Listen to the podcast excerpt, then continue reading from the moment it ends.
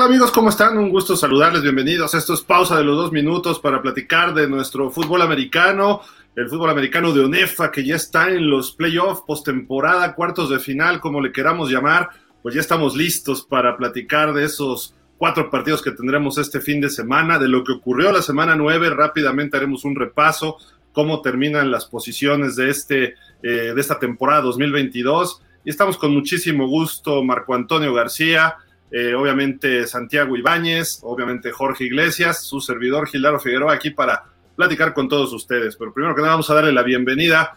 Santi, por favor, de buena o de buena gana te saludo, un abrazo fraternal. ¿Cómo estás, Santiago? Buenas noches, tardes, noches. Sí, no, pues ya después de la bienvenida que te di, ya ahora sí yo primerito, pero bueno. No, pues hay que barbearte. ¿Qué tal, Gil? Este, Jorge, Marco, bueno, aquí estamos listos para hablar ya de la parte final de la temporada regular que ya, que ya terminó la semana pasada. Al final de cuentas ya tenemos a los, a los ocho equipos que van a participar en la postemporada, en los cuartos de final y bueno, también la final de la Conferencia Nacional Centro y las, eh, los tazones Independencia y Revolución de la Conferencia Nacional Norte. Así que ya estamos en la parte final de esta temporada y bueno, pues como que nos da un poco de tristeza porque realmente ya estamos terminando esta temporada que estábamos esperando con, mucho, con mucha ansiedad. Pero bueno, esto debe de continuar y aquí estamos listos para comentar. Y se fue rapidísima la temporada, pero bueno, Marco García, ¿cómo estás? Buenas noches serio aquí todavía con el coraje que le hiciste pasar a nuestro amigo Santiago. Lo tuviste hora y media esperando eh, y no empezar el programa. Me, consta que hora y media estuvo esperando y, bueno, ya se le bajó el coraje, ya vamos a iniciar y bueno, pues es que queremos hablar de, del americano que ya se está terminando, pero la verdad es que fue una, una semana pues de compartidos, tal vez no grandes sorpresas, pero interesantes los partidos y lo que viene, ¿no? lo que viene, este, esos que decían que Borregos Monterrey iba a arrasar, pues ya este, otros del norte por ahí les dijeron no, tanto. Y este, bueno, pues los Conadeipos, no digo Gil, el otro hasta ni vino, ¿ve? Joslar. Pues aquí, ¿qué traes conmigo? Se quiso conectar, entonces, este, los que le iban a los borregios, pero bueno, vamos a, vamos a darle. Está bien, hoy me va a tocar a mí, está bien, ya entendí. José Luis, por favor, conéctate ya para que aquí pongas orden. Jorge Iglesias, ¿cómo estás? Buenas tardes. Pues aquí, este, viendo que ya llegamos a la etapa interesante, esperemos que los playoffs sean tan interesantes como fue la temporada. Parece ser que va a haber algunos juegos ahí que valdrá la pena seguir este fin de semana. No todos, porque todavía hay equipos que siento que calificaron sin tener muchos merecimientos, pero vamos a ver cómo se ponen las cosas esta semana y creo que van a ser unas semifinales la próxima semana muy interesantes. Di nombres, di nombres, Jorge, nombres. ¿Qué equipos no tienen merecimientos para estar en cuartos? Pues, oye, los Leones de la Nagua califican ganando dos juegos. Yo pensé que ibas a decir burros, pero bueno, en fin, perdón. Pero bueno. Oigan, bueno, checamos la semana 9, aquí están los resultados de lo que ocurrió la última semana de temporada regular de los 14 grandes. Eh, el partidazo que dice mi estimado Marco, 13-6 ganan los auténticos a Borregos allá en el Clásico Regio. Se quedan como únicos invictos los auténticos, mientras que Borregos sufre su primera derrota desde que regresó a la UNEFA. Posteriormente, ya el sábado, tuvimos partidos muy atractivos. El clásico del Politécnico en series extra ganan los burros blancos 27-20 y obtienen su boleto a las finales allá en Puebla, pero en Cholula, mejor dicho. Los borregos del Campus Estado de México apalean 41-3 a la UDLAP. Fue una paliza que la verdad yo no esperaba, sí esperaba la victoria, pero de este tamaño no. Luego los Pumas CU ganan el clásico de los Pumas, precisamente sobre Acatlán 28-12 un clásico que creo que estuvo un poco desangelado, lejano, escondido, pero bueno, ahí gana el equipo de Pumas CU y Acatlán creo que puede considerarse el fracaso de la temporada. Eh, los Borregos de la Ciudad de México obtienen su primera victoria. ¿Qué ¿Qué les dije? 35-0 a los Potros Salvajes de Santi. Eh, entonces, evitaron ser el peor equipo los Borregos Ciudad de México, pero, pero Potros Salvajes eh, se queda con esa misma marca, pero el juego directo creo que eso le da la ventaja a Ciudad de México. Borregos Puebla. de toda la vida. ¿Mande? Tus borregos de toda la vida. De toda la vida. borregos Puebla 40-13 a los Linces. Eh, vimos unos borregos otra vez como que afinados, ¿no? Ya para listos para los playoffs. Eh, y finalmente Guadalajara también sacó una victoria al final. Eh, el último partido, mejor dicho, 38-24 sobre Anáhuac. Y como decía Jorge, a pesar de la derrota de solo dos victorias, se cuelan a lo que sería la postemporada. Pero bueno, eh, ¿por cuál partido comenzamos? Ustedes díganme. El del viernes, ¿Por el clásico? ¿Por el clásico? Sí, sí, en, en el, en orden. Dale, Marco, dale. Ya. En los, los, hijo, qué lástima que no está José Luis, pero sí está Gil. Quiero ver qué me dicen. Al revés, los quería oír esos poderosos borregos Monterrey que yo les dije, se me hace que van a ganar los auténticos. Y este, y bueno, eh, creo que eh, mi compañero Santi también este, estaba inclinándose por, por auténticos. Jorge, muy al estilo, nada más nos, nos, dijo sus, sus opiniones, pero nunca se inclina por nadie. Y entonces, este, la verdad es que fue un partido parejo. Creo que, que Borregos es un gran equipo, lo sabemos. Pues sin lugar a duda, los dos mejores equipos de la temporada se enfrentaron. Y el ambiente fue de primera. La verdad es que desde antes de iniciar el partido eh, estaban ya, había fricciones entre los jugadores. Realmente se, se tienen coraje, se, se juegan con, con todo, ¿no? Como un, un, buen clásico, se tienen cierto coraje. Recuerdo que es, no le gusta a Gil que diga que se sienten, tienen odio ni nada, pero mucho coraje sí.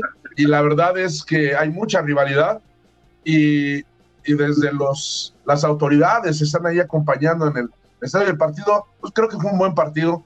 Creo que a pesar de que decían que Borregos Monterrey iba a jugar con su segundo equipo, que no tenía nada que, para nada, o sea, ese partido puede ser eh, la localía en la final, si es que, si es que son los finalistas, que eso parece, va, va a marcar que sea en el, que sean los auténticos los, los locales.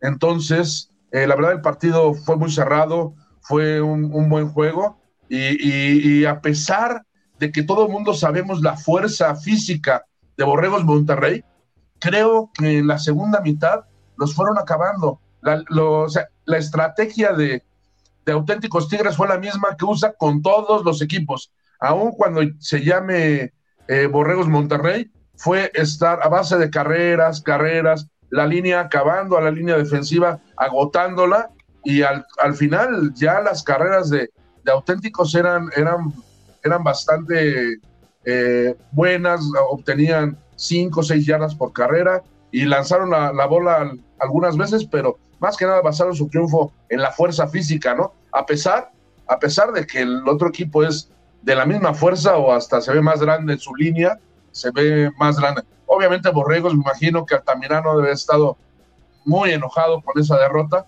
Y bueno, Borregos también jugó, jugó al 100, este, su, su, corredor, este número 5, Covarrubias, también estuvo eh, dando su máximo esfuerzo. Entonces yo creo que, este, fue un partido que la verdad los que lo vimos completo, pues lo disfrutamos. No sé, yo quisiera saber qué dice Gil de este juego, qué le pasó a los borregios. Eh, jugaron contra un gran equipo, eh, auténticos, y sabíamos que este partido tiene obviamente tintes de final, y desde el año pasado. Creo que son los dos equipos que han mostrado mayor consistencia desde la temporada anterior. Eh, esperábamos una final entre ellos el 2021. Yo creo que podríamos ponerle la corona a los auténticos de la temporada 2021, donde la UNEFA no quiso hacer una final. Y muy probablemente, como dices, se vean en en la final otra vez, pero hay que, hay, tienen que ganar dos juegos cada uno, ¿no? Primero. Y bien jugado por auténticos. La primera mitad, se, cansaron de desaprovechar los, los, borregos, ¿no? Fallan un gol de campo, fallan un punto extra, viene una intercepción, un pick six, que fue el único touchdown del partido realmente, bueno, por parte de los auténticos. Entonces, así como que decía Enrique que fue un dominio absoluto por parte de los auténticos, yo solo lo vi en la segunda mitad, donde ya empezaron a mostrar una versatilidad mayor a la ofensiva. Este chico, Pato Quiroga, qué bien pasa, ¿eh? O sea, sí lo he visto en otras, pero jugó muy bien, sobre todo esa segunda mitad unos pases muy precisos y estuvo dominando, sobre todo, como fue un duelo defensivo, donde ganas tú yardas, aunque sean poquitas, tienes la ventaja de la posición del campo y eso lo tenía el equipo de auténticos. Al final los borregos intentaron ahí un Hail Mary medio a lo loco, pero pues, ya era muy desesperado, ¿no? Pero bien, un, un triunfo muy merecido por los auténticos casa llena, sin duda, se veía muy bonito. Digo, me hubiera gustado estar en ese estadio, pero se veía muy padre el ambiente que había. Incluso el TEC trajo a Alfredo Gutiérrez y a Isaac Alarcón al evento para ahí que estuvieran conviviendo, más como relaciones públicas que otra cosa. Y fue un ambiente de fútbol muy digno, igual que los otros clásicos, ¿no? Quizá el menos bonito fue el de Pumas, que lo pusieron hasta casa de la, a la izquierda, ¿no? Este, entonces, creo que tanto lo del Politécnico como lo de allá en Tigres me gustó mucho lo que, lo que pasó y triunfo merecido, este Marco, hay que reconocerlo. Yo creí que los borregos iban a jugar este, eh, mejor y los dominaron en, ciertos momentos. Ellos empezaron muy bien y luego se vino abajo el equipo. ¿Por qué? Porque los fueron este, machacando los auténticos, ¿no? Eso, eso es lo que yo vi mi apreciación. Eh, Enrique va a decir que desde el principio, auténticos, pero eh, eso eh, y, porque él estuvo ahí, él cree que por eso ya ve el juego mejor que los demás, ¿no? Y lo vimos por tele o por video o en redes todos los demás, y se me hizo un partido excelente, defensivo. Gil, por cierto, no sé qué opinen acerca de la entrevista que le hicieron al Arcón, mucha gente se lo está acabando porque pues creo que perdió ya un poco de, esa sencillez que, que tenía, que nosotros incluso aquí lo entrevistamos y hablaba mucho de Dios, de agradecía todo, y era un, tipo muy sencillo. Y esta vez muchos lo están atacando porque creo que en la entrevista este, en, el, en el partido no, no se vio tan, tan sencillo como, como, como era, ¿no? Mira, ya, ya, que me, bueno, me preguntaron a mí, no debería contestar primero, pero yo lo que veo es que la NFL no les permite a los jugadores de NFL hablar mucho con la prensa si no es algo autorizado.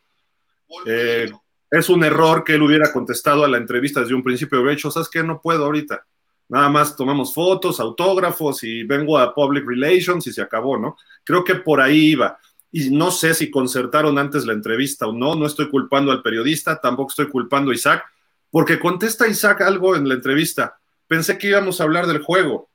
Eso me da la impresión que ya lo habían platicado antes, del juego de auténticos contra borregos, y le empieza a preguntar sobre la NFL.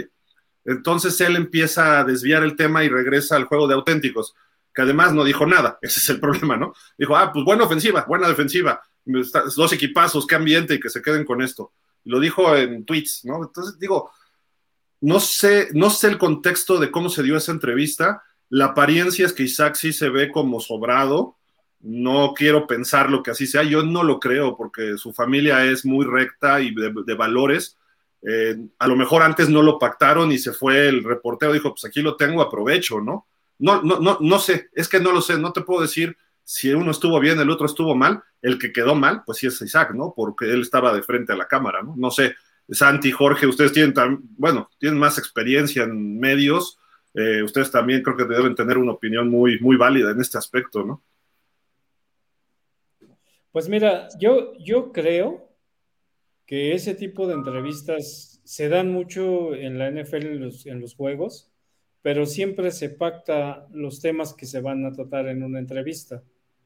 El problema que yo veo aquí es que en esa entrevista en particular se le hace un, un reportero de mucho tiempo en Monterrey, Martín Alvarado, trabajó incluso para el TEC de Monterrey, es un cuate de muchos años, pero se acredita y está trabajando para un sitio que se dedica a darle seguimiento al béisbol, ¿no? Entonces yo creo que vio a Isaac y decidió aprovechar la oportunidad. Creo que lo que no le gustó a Isaac, y, y ahí sí se equivoca al dar una entrevista cuando no quiere hablar, es que lo empezaron a cuestionar que cuándo iba a ser titular con los vaqueros, que qué le faltaba, que quién era su mentor, ese tipo de cosas a mí me parece que eso le molestó. No sé si a lo mejor estoy equivocado, ¿no? Pero creo que hay veces en las que se tiene que decir no a las entrevistas. Digo, si no sabes qué te van a preguntar y estás en un ambiente, no puedes, no puedes suponer que el reportero te va a preguntar lo que tú crees que te va a preguntar, porque tradicionalmente es al revés, ¿no? Preguntan lo que uno no quiere hablar Y en este caso, hay otra entrevista que están circulando en redes sociales también, en la que Isaac se muestra muy accesible y demás, que se ve que fue pactada antes de que se llevara a cabo.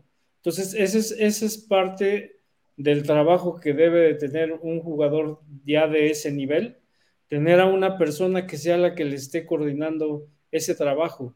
Es decir, no puedes llegar a un campo y, por tu cuenta estás dando entrevistas a diestra y siniestra con gente que no conoces. Si ese es el caso, lo que Isaac debió hacer es decir, ¿sabes qué? No, no quisiera platicar ahorita, muchas gracias, una disculpa, tengo prisa, no sé, cualquier argumento, pero evitarte meterte en este tipo de asuntos, ¿no? Creo que ahí es donde se equivocó Isaac, porque, porque por lo demás, a mí me parece que es un tipo afable, que siempre es muy accesible cuando se le piden entrevistas. Incluso fuera de entrevistas, yo he platicado muchas veces con él y es un cuate muy, muy tranquilo. A mí me parece que es que cuando vi la entrevista en ese sentido, yo sí noté que se, se molestó por el tipo de preguntas que le empezaron a hacer, porque como, como diciendo, ay, pues eres segundón en el NFL, ¿no? ¿Cuándo vas a ser titular? ¿Qué te falta? ¿No? esa impresión me dio a mí, ¿no? Entonces, pues eso se hubiera evitado si, si sabe decir, ¿sabes qué? Perdón, pero este no es el foro para que yo esté hablando, es el, momento del TEC de Monterrey, no sé, puedes decir mil cosas y agradecer e irte, ¿no? Pero si, si ya accediste a dar una entrevista y te preguntan cosas que no quieres, pues ese es el riesgo, ¿no? Y creo que eso, pues le va a servir a Isaac de experiencia y creo que otra vez que lo inviten a ver un juego del TEC, va a ser una situación diferente para poder acceder a, a platicar con él. Santi. Bueno, no sé si supieron o se dieron cuenta que estuve allá en Monterrey. El día siguiente estuve en Saltillo. Y, ni este nos avisas. No, bueno, pues a final de cuentas sí me fui para allá. Estuve allá este, acreditado. Y, y mira, en lo que se refiere a lo de Isaac Alarcón, ya lo dijo Marco, la vez que lo entrevistamos, creo que fue de los primeros medios que lo entrevistamos cuando supimos que había sido aceptado por los Dallas Cowboys. Tú lo contactaste y platicó en pausa. Sí, exactamente. Hice, hice, conseguí el número telefónico de Isaac a través de Carlos Altamirano, que sin ningún problema me lo, me lo dio, me proporcionó el número y él accedió de inmediato. Y si ustedes recuerdan el tenor de esa plática que tuvimos con él, era la de un muchacho hasta ciertamente tímido, ¿verdad? Que pregonaba mucho la palabra de Dios y su, palabra, su familia muy, muy religiosa y él decía que pues todo era parte de esa creencia que, que, ellos tenían sobre, sobre Dios y que, bueno, se les dio la, se le dio la oportunidad de poder ingresar o de participar con, en el Pathway y, ya ser parte de los Cowboys. Entonces, eh, recuerdo que después de que ya se integró allá a Dallas, quisimos entrevistarlo y al final de cuentas hubo problemas porque entonces ya su hermano era el representante de, Isaac. Y pues nunca tuvimos una respuesta para poder platicar con él. Y ahora pues se da esta situación y como dicen ustedes, bueno, pues si hay situaciones que, que impiden a, jugadores del NFL hablar como, pues podemos, podemos, platicar con cualquier jugador o coach de, de la UNEFA, bueno, pues le vamos a entenderlo. Y yo coincido un poco con Jorge. Yo pienso que las preguntas que le hizo el reportero, no tengo el gusto de conocerlo, pero a mí en lo particular se me hizo muy fuera de lugar. O sea, yo siento que pues era hablar del, clásico, hablar del juego de Monterrey y, sí, como ninguneando lo de que no fuera titular con Cowboys y que estuviera en las prácticas, en el equipo de prácticas del equipo tejano, pues a mí se me hizo como que estaba fuera del lugar. Entonces, eh, pues quizás no lo quiero justificar, pero creo que Isaac Alarcón, pues sí, se molestó, se molestó, y si realmente conoce a este reportero, pues llegó un momento en que dijo, ¿sabes qué? Pues ahí muere y, vámonos, ¿no? Pero bueno, eh, ya son cuestiones de interpretaciones y de gustos de la gente, de la gente que lo ha criticado, de la gente que lo ha defendido, pero yo siento que, pues, a lo mejor se equivocó el, el compañero este del medio que lo entrevistó, y no fue adecuada su participación, tanto la de él y como la de, Isaac. Pero bueno, esto va a servir de, una, de un este, elemento para, futuras ocasiones, como dicen ustedes. Pero bueno, eh, hablando un poco de lo que ya fue el evento en sí deportivo, pues créanme que fue un ambientazo, el estadio lleno a su total capacidad, había la tribuna, la tribuna sur, la tribuna norte más bien, no estaba llena completamente, como que la habían dejado todavía libre para que este, no hubiera posibilidades de que hubiera fricciones entre las porras, entre los aficionados de Tigres y de, y de Borregos. Y a final de cuentas se abrió la tribuna y el estadio estaba completamente lleno. Son 16 mil aficionados los que caben en ese estadio y fue un ambiente de primera. El rector de la UNI, el doctor eh, Santos Guzmán López, estaba encantado, estaba feliz y preocupado y atento a que las situaciones y las eh, condiciones de, permanencia de la gente de, de Borreos fuera de lo más tranquila e incluso este, decidieron darle toda la tribuna oriente para que pudiera ingresar su gente. Y bueno, pues ya sabemos que ahí los, los de la uni son medios especiales, los patanes estos que son muy conocidos, pues creo que se virlaron tres balones en, en la práctica de gol de campo de, de, Guajardo al grado de que mejor se pusieron a patear, patear los goles de campo hacia el lado de la tribuna de Borregos. Y bueno, son de los, de los, de los datos que, que se llevan ahí. Y, la verdad, este, fue un ambientazo, la verdad yo lo disfruté mucho, la gente tranquila, eso sí, pues sí, si tú tienes enfrente al equipo contrario que no lo quiere, pues le vas a decir hasta lo que no, ¿verdad? Pero al final de cuentas, después del juego que terminó, todo el mundo tranquilo, eh, coincidiendo gente del TEC, coincidiendo gente de la UNI, sin ningún aspaviento, sin ningún problema, y creo que eso es lo válido, eso es lo que hay que rescatar, que al margen de lo que era la rivalidad deportiva ya sobre el terreno de juego, al final del juego y antes del juego, pues no hubo ningún eh, caso o nada que lamentar, ¿no? Entonces, qué bueno, la verdad me dio muchísimo gusto, disfruté muchísimo estar ahí, ver un escenario así de lleno como estaba el Estadio Gaspar Más, y al final tuve la oportunidad de platicar con el, rector eh, Santos eh, Guzmán para preguntarle que en caso de que Tigres llegara a la final, eh, habrían pensado en que pudieran irse al Estadio Grande. Claro, habría que ver qué rival es el que pudieran enfrentar en la final, si es Borregos o algún otro equipo que no sea Borregos.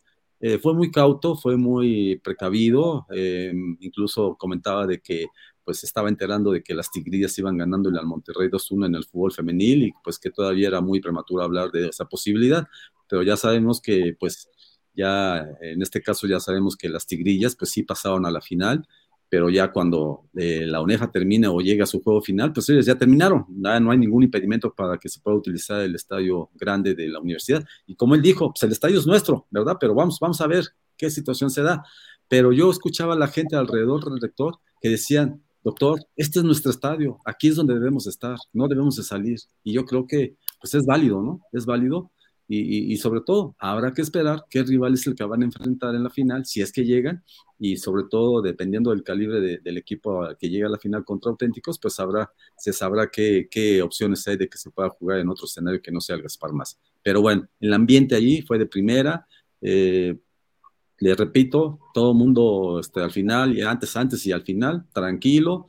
Eh, eso sí, fue un caos porque fútbol en el Estadio Grande, fútbol americano en el Gaspar Más, corría de toros, de, de toros por ahí cercano. No, no, no, aquello era un mare magnum y para agarrar el metro, olvídense, parecíamos sardinas allí tratando de abordar el, el, metro, de por sí que el metro pues ahí es muy chico, son tres vagones y pues ya sabrán, ya sabrán cómo se pone ahí, pero la gente es muy respetuosa y a pesar de que eran rivales, eh, echando relajo, ¿no? Sanamente. Y, no les importaba que estuviera la gente apretujada, respetando, tratando de no, de no, este, de no eh, perjudicar a la gente que, que, estaba deseosa de abordar el metro, eh, yo entre ellos, y la verdad, este, pues digo, fue algo muy, muy, muy, muy bonito lo que, lo que se vivió. Pero bueno, eh, eh, que ya sé ese comentario porque la verdad tuve la oportunidad de estar ahí. No es la primera vez que estoy ahí en el Estadio Gaspar Más, ya he tenido oportunidad de, estar en otros clásicos cuando juegan Borregos y Auténticos Tigres,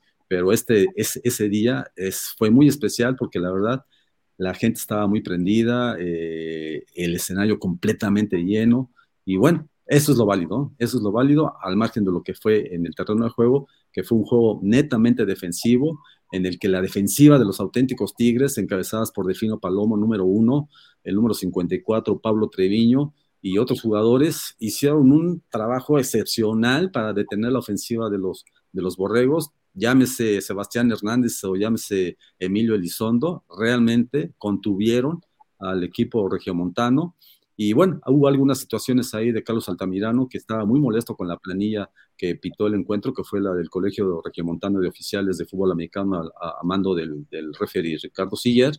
Y bueno, pues como en este tipo de clásicos, pues siempre habrá, decisiones que le gusten o no le gusten a cualquiera de los dos bandos pues hubo ahí unas eh, situaciones que no le parecieron a Carlos Altamirano y estaba muy molesto al final.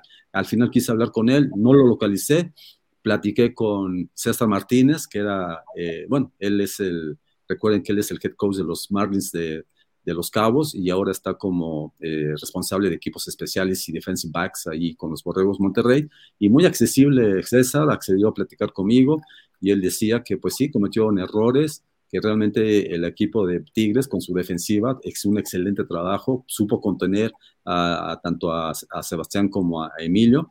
Y bueno, eh, obviamente le pregunté que si eso pesaba en el ánimo de los jugadores de Borregos, me dijo que sí, efectivamente pesaba porque se perdió un clásico y se perdió una, una racha de 19 juegos, pero que bueno, hay que darle vuelta a la hoja y pensar en lo que sigue. Todavía faltan dos partidos y en esos dos partidos pueden pasar todavía muchas cosas. Y si estamos en la fortuna de poder llegar a la final, pues ahí estaremos, ¿no?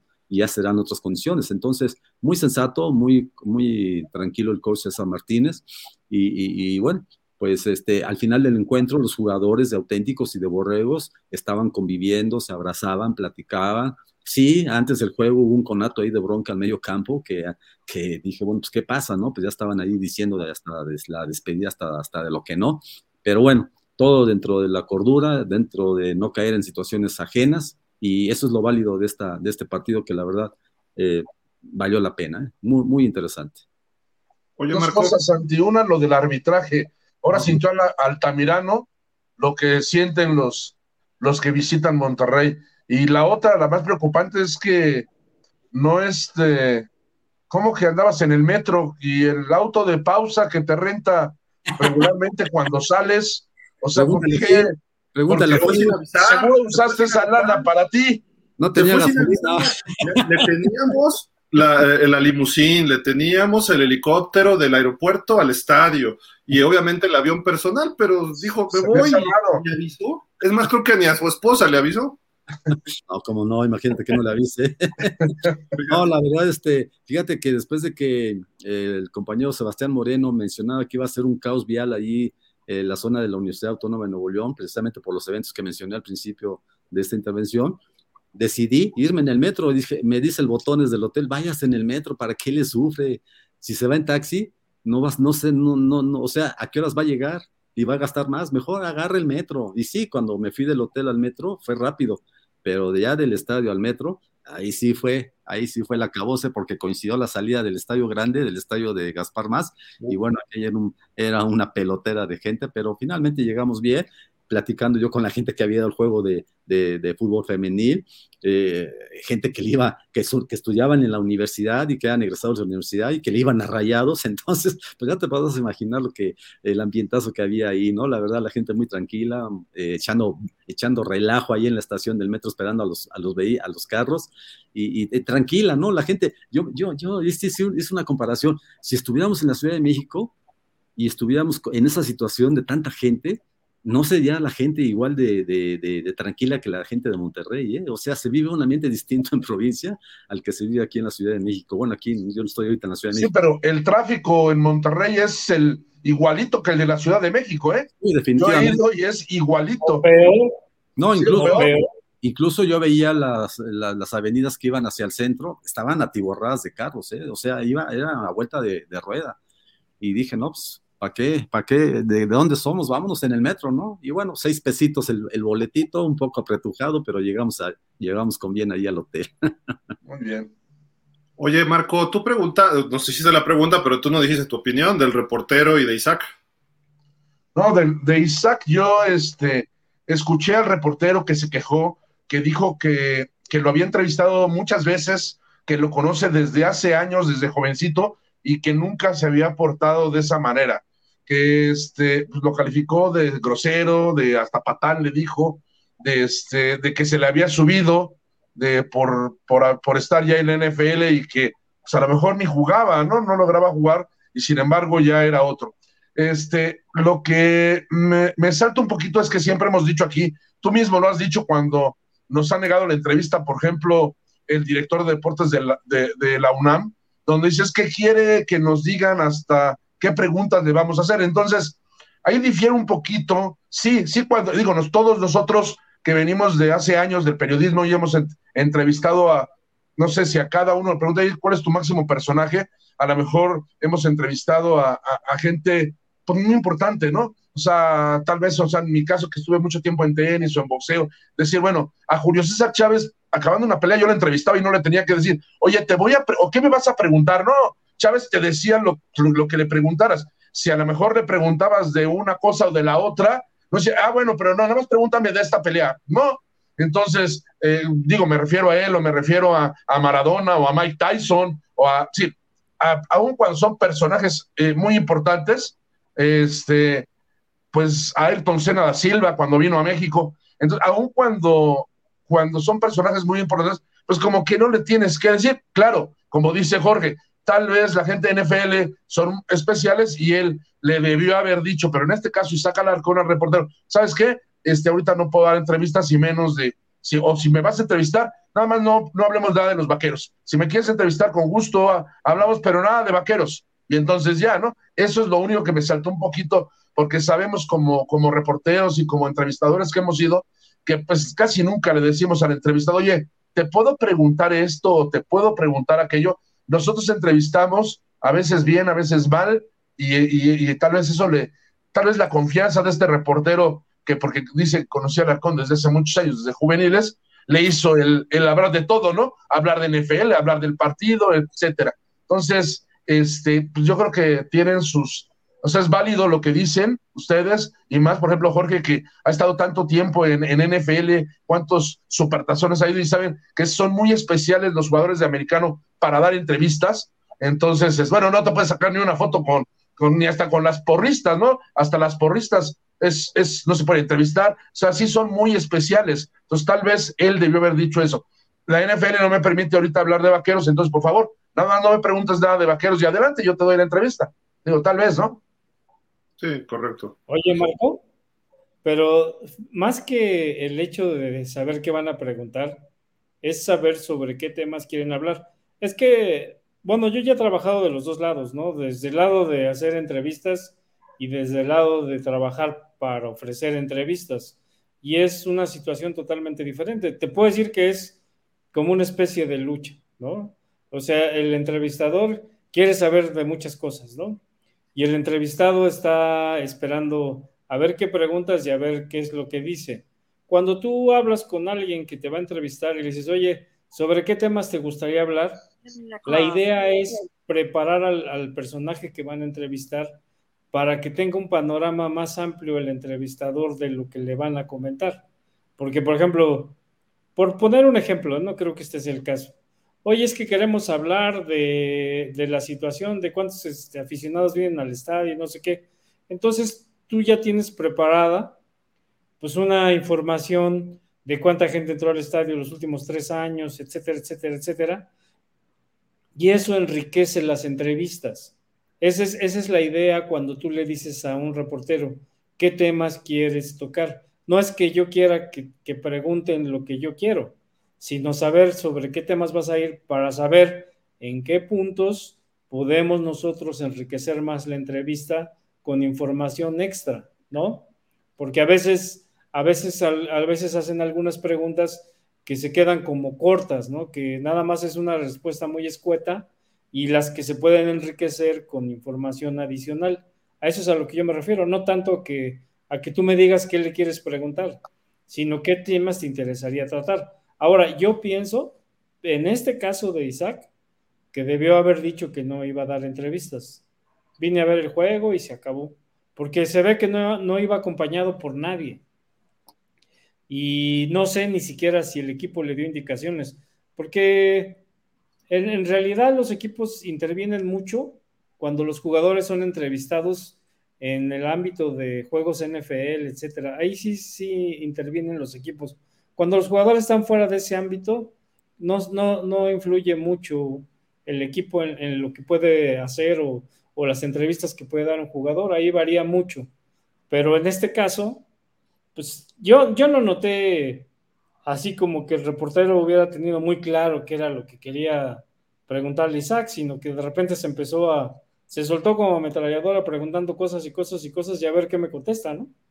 Y creo que en ese sentido, él, el reportero no estaba preparado para hacer una entrevista de ese nivel con Isaac. O sea, ahí sí, este, creo que en eso sí se equivocó Martín. O sea, es, es, vas a hacer una pregunta sobre, sobre su trayectoria con los vaqueros y no sé qué. Y el asunto, y lo peor del asunto es que no le contesta Isaac y entonces empiezan a decir, no, pues ni juegas, tu es segundón, es no sé qué. Y para mí, para mí, es de mucho mérito estar, aunque sea en una escuadra de práctica en la NFL. O sea, la verdad es que llegar a ese nivel sí requiere mucho esfuerzo y, requiere que seas un jugador con muchas habilidades que no cualquiera tiene, ¿no? Entonces, ningunearlo por esa situación me parece un error también de parte del reportero. Y eso habla, ah, eso habla de la animadversión que surgió a raíz de este asunto de la entrevista, ¿no? Entonces, sí es importante, en trabajando de ese lado del, del entrevistado, poder establecer más o menos sobre qué se va a platicar y de qué manera se puede enriquecer una entrevista, ¿no? Pues, a mí me parece que eso viste más a un entrevistado que nada más salir y, aceptar preguntas y preguntas y preguntas. Y no he visto la, la entrevista que está circulando ahorita en redes sociales de Isaac, que esa se ve que sí estuvo pactada, pero ahí yo lo veo incluso hasta sonriente y demás, ¿no? O sea, no, no se ve que, que le hayan preguntado cuestiones incómodas o de algún otro sentido que lo hayan hecho sentir molesto, ¿no?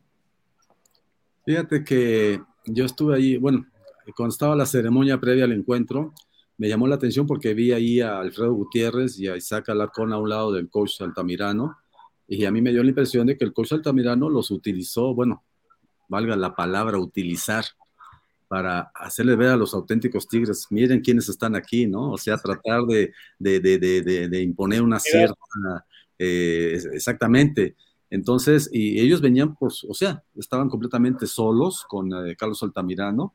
Y, bueno, yo pienso que esa fue la intención del de, coach Altamirano de, de, crear cierta presión, de que miren, aquí tengo a dos jugadores de, la NFL que vienen a vernos, que vienen a apoyarnos, para que sientan de qué calibre estamos, ¿no? Entonces, este, eh, bueno, eh, ellos, eh, yo la verdad los vi, pero no, no se me ocurrió entrevistarlos porque de alguna manera, pues a mí me interesaba más entrevistar a los jugadores y a los coaches de los, de los dos equipos. Y ya después vi la entrevista esta de, Alarcón y, sobre todo porque la metió este Sebastián Moreno, pues ninguneando a Alarcón. Y, y, bueno, la verdad, este... ¿Sebastián ninguneó a Alarcón? No me refiero a que lo, lo, exhibió como patán, ¿no? Como un agente prepotente que, que ya ningunea este, a, nuestro medio, ¿no?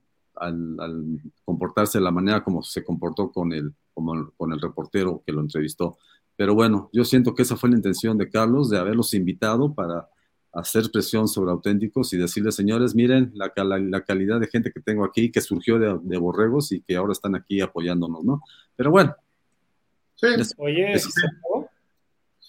y, y, hay algo que yo quisiera añadir y creo que tú lo debiste vivir. Hay un desbarajuste en, en cancha cuando son juegos en Monterrey. Se mete hasta quien no debe estar en la cancha.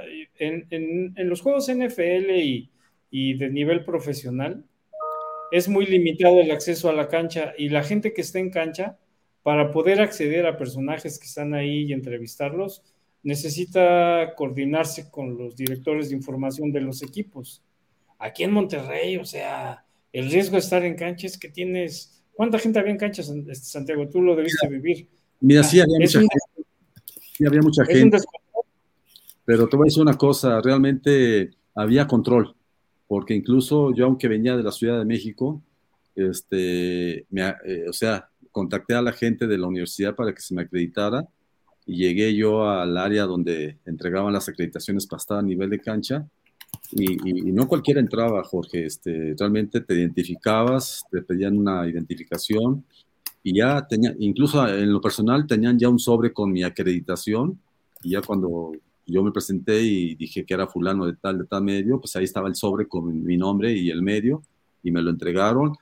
Todavía, no solamente el haberme entregado ese sobre significaba que ya estaba yo adentro, no. Todavía había que pasar por un filtro en donde te pedían otra vez la identificación y te daban el chaleco, dejando la, acreditación para que pudieras ingresar al campo y al final regresar el, chaleco para que te regresaran tu acreditación. Creo que sí hubo control, sí, no cualquier agente estuvo allí. Eh, bueno, ya si por parte de los equipos metieron a gente que no tenía nada que hacer ahí, bueno, pues eso ya es otro rollo, como siempre sucede en todos lados, ¿verdad? Tú lo has sí, Y este, este caso, este caso, perdón, fue el ejemplo, porque el chavo que entrevistó a Isaac se acreditó por una organización que cubre béisbol. O sea, ¿qué tendría que hacer un personaje que cubre béisbol trabajando a nivel de cancha en el clásico de fútbol americano, no? a eso es a lo que me refiero. Sí, es como, que no, hay, no hay un filtro.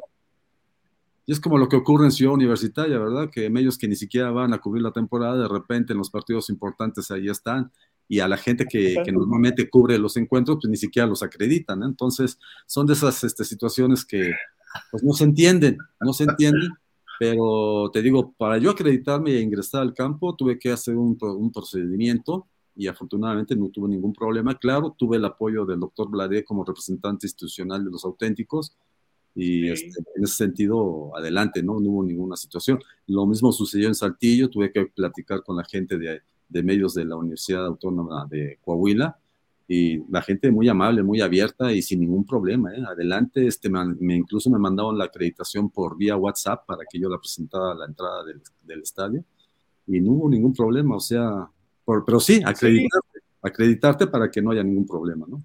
Claro.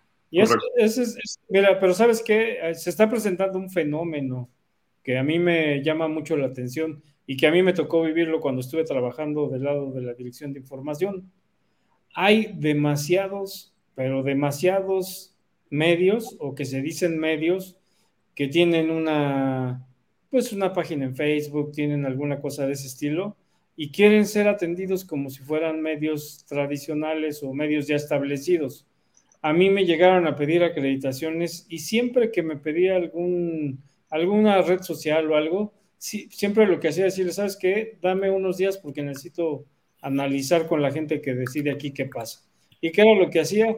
Pues me ponía a revisar qué era lo que movían en redes sociales. Y me tocó ver sitios que se decían medios de comunicación que en dos meses no habían actualizado sus sitios y los usan nada más para solicitar acreditaciones, se meten a la cancha y, y a veces son los que te crean estos conflictos de que quieren entrevistar a todo el mundo y quieren, quieren tener ahí yo digo que son 10 minutos de fama, ¿no? Este, no, pues aquí está Isaac Alarcón y aquí está Alfredo Gutiérrez y vamos a agarrarlos y no sé qué. Y entonces ya el medio tradicional que requiere espacios para trabajar con comodidad se ve incómodo porque todo este grupo de este cúmulo de nuevos medios, vamos a decirles, son los que quieren estar ahí y en realidad no están haciendo un trabajo profesional porque ni siquiera actualizan sus medios, sus redes sociales están sumamente atrasadas, es decir, sí es, todo un fenómeno el que se está dando y ya cualquier persona abre una página en Facebook y te dice que tiene un medio, ¿no? ese es el problema ¿eh? que está pasando en general en redes. Yo me siento, sobre todo muchos chavitos que saben y que no digo que no sepan, pero están en su recámara, hacen videos, se empiezan a volver virales, crecen y de repente pueden rebasar a medios que están consolidados ¿eh? en seguidores y se vuelven influencers. Y no solo de americanos, sino de muchos temas. Y entonces dicen, ah, voy a pedir acreditaciones para el sábado para ver Águilas Blancas contra Pumas CU, porque es el evento, va a haber 30 mil personas en el estadio, 15 de Pumas, 15 del Poli, me paro ahí, hago un video y voy a tener 100 mil reproducciones. Eso está pasando. Y la gente de medios de los equipos tiene que ver, a ver, este, e, e, ellos digamos que son medios, nosotros somos completos, ¿no? Este, digo, porque ellos son gente nueva, o sea, ¿qué, tienes de fundamento para pedir una acreditación? ¿Tu número de seguidores? Ok, pero eres un chavito de 17, 18 años, o eres un chavito que en tu vida has escrito una nota para un periódico, o no sabes ni siquiera qué significa un boletín, o no, o no, no entiendes qué es una crónica, qué es una entrevista, todo lo haces natural a lo mejor empírico, no estudiaste ni siquiera comunicación, eh, no has hecho un reporteo como tal, ¿no? No has investigado, nada más lo que ves, y puede ser que sepas mucho, pero e, esa es la diferencia hoy, y contra eso estamos compitiendo nosotros. y, los, y la gente de medios, de equipos, ligas, etcétera, tiene que saber reconocer esto mejor, ¿no? No, y luego, hasta, y luego hasta impertinentes son, porque cuando están en una rueda de prensa, hacen cada pregunta que, que, no tiene nada que ver con el tema, y entonces hasta se molesta porque este, tú, espérate, oye, ¿de qué estás hablando? Si esto se trata de esto, ¿verdad? Pero eso pasa en todos lados, Santi. ¿No ¿Sí? sacaron a Facundo de un Super Bowl que estaba no sé qué gritándole a Tom Brady? Bueno, o sea, es, es, el caso, porque entre cómico, influencer o lo que se quiera llamar el señor, se tiene ni, siquiera va, ni siquiera va a entrevistar lo que tiene que entrevistar, ¿no? No sí, pero, bueno. pero, ¿sabes qué, Gil? Esos cuates, y, y, yo entiendo por qué el NFL está dejando que ese tipo de personajes. ¿Te acuerdas que una vez una reportera de TV Azteca le fue a pedir matrimonio a Tom Brady? ¿No? que hoy la andan buscando, ¿no? Son distractores, Gil evitan que toda la gente esté sobre los jugadores todo el tiempo con lo mismo del juego, de las, de las defensivas, de los corredores, de no sé qué. Y ese tipo de personajes desvían la atención hacia temas que a lo mejor son triviales, pero le sirven a la NFL para quitarle un poco de presión a los jugadores en, en términos de que la prensa tradicional a veces es muy incisiva sobre ciertos temas, ¿no? Entonces, pero, digo, eso lo hacen en día de prensa, este, que sabemos que es medio show el martes, que, bueno, ahora es el lunes en la tarde, ¿no? Se presta, y, y, lo hemos visto en Estados Unidos, acá en México también, y de repente hasta lo entiendes. Por ejemplo, cuando la LFA llevó a Alex Lora a cantar el, al medio tiempo en una final, en un tazón México, había prensa de, espectáculos, ¿no? Y, y, está bien, lo entiendes. Cuando hacen la presentación del show de medio tiempo en el Super Bowl, llega gente de Entertainment Tonight y no sé cuáles ya son de chismes, ¿no? Y, y, hacen preguntas y, oye, yo le quiero preguntar a Paul McCartney algo. Y de repente los, de, los espectáculos están bombardeando, ¿no? O acá con Alex Lora, digo, no fue el caso porque sí estábamos más los de medios de americano, pero de repente veías y, se, llegaron al medio tiempo y se fueron. No se quedan ni al juego. Y se puede entender, pero a lo que voy es, los chavitos ahora, los influencers, están teniendo ese impacto que está repercutiendo en los medios tradicionales. Y no digo que esté bien o esté mal, lo que digo es que la gente de prensa, de ligas y equipos, tiene que saber cómo manipular esto. El caso de Isaac Alarcón, pues era un periodista consolidado, que no iba por un medio de fútbol americano. Quizá tenía que haber llevado otro, otro foro, ¿no? Que lo estén siguiendo y a lo mejor conocía a Isaac, tengo la intención, porque cómo ha cambiado y bla, bla, bla. A ver, tú eres periodista y él es un actor o a quien estás entrevistando. Ha cambiado, para que decir que ha cambiado quiere decir que es tu amigo. Entonces él lo consideraba su amigo. Isaac Alarcón a lo mejor tuvieron alguna diferencia. Vete a saber. Y eso pasa en todos los medios, ¿eh? O sea, pasa en el fútbol, en el base, eh, en todos los, perdón, todas las fuentes. Y en los medios también. De repente no puedes ser amigo de la gente que estás cubriendo, tampoco su enemigo. Tienes que ten, mantener ese término medio, porque si no, de repente, ay, este, me das una entrevista y, ah, ya, ya cambiaste, ve, qué bárbaro. O sea, se presta a mal, malas interpretaciones. Es un trabajo. Y si, si Saga Alarcón a mí me dice, no puedo hablar de NFL, ah, órale, platícame tu mejor experiencia de un clásico. Oye, ¿y qué aprendiste del clásico? Y la gente, no sé, empiezas a, también le faltó chispa al reportero, ¿no? Si te dice de NFL no y está desviando el tema y te dice, creí que íbamos a hablar del juego, te quedas ahí, pero al final otra vez regresa a lo de la NFL. Ahí fue la insistencia del reportero que creo que ya no venía al caso. A lo mejor no estaba pactada, seguramente se lo encontró porque estaba en vivo. Se lo encontró ahí de repente y dijo, oye, Isaac, no sé qué. Seguramente no lo pactaron, es que habría que saber el contexto, pero le empieza a preguntar y le dice, creí que íbamos a hablar del juego, y ahí es donde regresa al juego. El problema es que Isaac también contestó con monosílabos. La ofensiva muy buena, la defensiva muy buena. Eh, que, se queden con este, con este ambiente. ¿Eso vas a contestar? Bueno, ahí es donde se vio mal, ahí te tienes que extender y el reportero le faltó chispa, nada más. Pero digo, creo que es un tema que es súper, súper secundario de lo que vimos en el campo de juego, ¿no? Este, porque creo que vimos a los dos mejores equipos de México y dieron una entrega total, eh, no como decía José Luis de que iba a jugar a medio gas el TEC, no, yo vi a un TEC entregado y no pudo, no pudo, y también vi unos auténticos que empezaron a dominar y a base de fuerza y le ganaron en su, en su estilo de juego al TEC. Y eso es lo que yo le aplaudo a los auténticos. No sé si ustedes vieron otra cosa también. No, de hecho, eh, los Tigres se sobrepusieron porque tuvieron tres fumbles perdidos y una intercepción en el juego. Y eso generalmente te puede costar el, el, triunfo y en esta ocasión, pero creo, creo que uno de los factores que ayudó a que Tigres ganara el partido es que la verdad tienen un juego terrestre que está muy fuerte con el regreso de Axel Montini.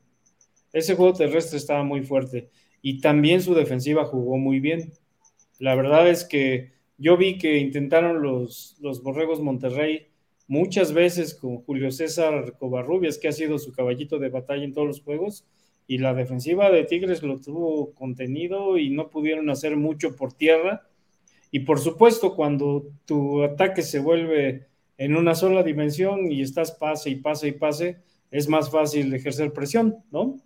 Cuando ya sabes que no te van a correr, pues, y, la verdad es que al, al TEC le había funcionado también el asunto de estar moviendo a sus dos corebacks y, el que quedó en la segunda mitad, que es Emilio Elizondo, sufrió dos intercepciones. Entonces, creo que la verdad es que Tigres jugó muy bien, pese a los errores que tuvieron, lograron sobreponerse. A mí me parece que si no hubieran tenido esos errores, quizá el marcador hubiera sido un poquito mayor a favor de los auténticos, pero yo creo que fue un juego muy entretenido, que la verdad la gente salió satisfecha. Se entregaron al máximo los dos equipos. Yo no creo que se hayan guardado nada. Era evidente que ambos querían ganar porque saben lo que estaba en juego. Para mucha gente dice que, que no hay nada, pues ser local en la final dice mucho, ¿no? Y más en este tipo de juegos. Si es que los dos llegan a la final, pues va a ser de nuevo en el Gaspar más, como parece que, que lo quiere la gente y eso, eso pesa en un juego, ¿no? Eso pesa en un juego. Vamos a ver también qué dicen los demás equipos, porque yo por ahí veo a un equipo de Borrego Sem que, que está viniendo de menos a más, de empezar 0-3, cinco victorias seguidas, le ganaron al Tec Puebla, que es un equipo que está levantando la voz y dice, pues yo quiero estar ahí entre los mejores, vamos a ver, vamos a ver, creo que, creo que las semifinales van a ser muy, muy interesantes. De acuerdo. Eh, no sé si quieran agregar algo más del clásico Santi o de la semana 9 para ya irnos a los previos, ¿no? Sí, definitivamente. un poquito de los partidos de, la semana 9, ¿no? O sea, por ahí, por ejemplo, está no solo el de Burros contra Águilas Blancas, que era finalmente un clásico, eh, sino también el juego de, Acatlán, donde sufre una fractura eh, Johan López, un coreback, entonces ya fue operado incluso del tobillo, del peroné, del Peroné fue, fue, el, fue la, operación. Entonces, esos dos partidos son pues, interesantes, ¿no? Yo quisiera antes de entrar a esos partidos comentar lo que dice Jorge. El ataque terrestre de Tigres fue, fue impresionante. Con esa línea ofensiva que ya sabemos que es una línea ofensiva bastante explosiva, con buen tamaño, con buen físico, y sobre todo la participación de Axel Montini. Yo incluso antes de empezar el encuentro, me lo encuentro y le digo, ¿ya estás bien? Dice, pues si no, no estuviera aquí, ¿verdad? Pues sí tienes razón, ¿verdad? Y dice, no, ya, ya estoy al 100%.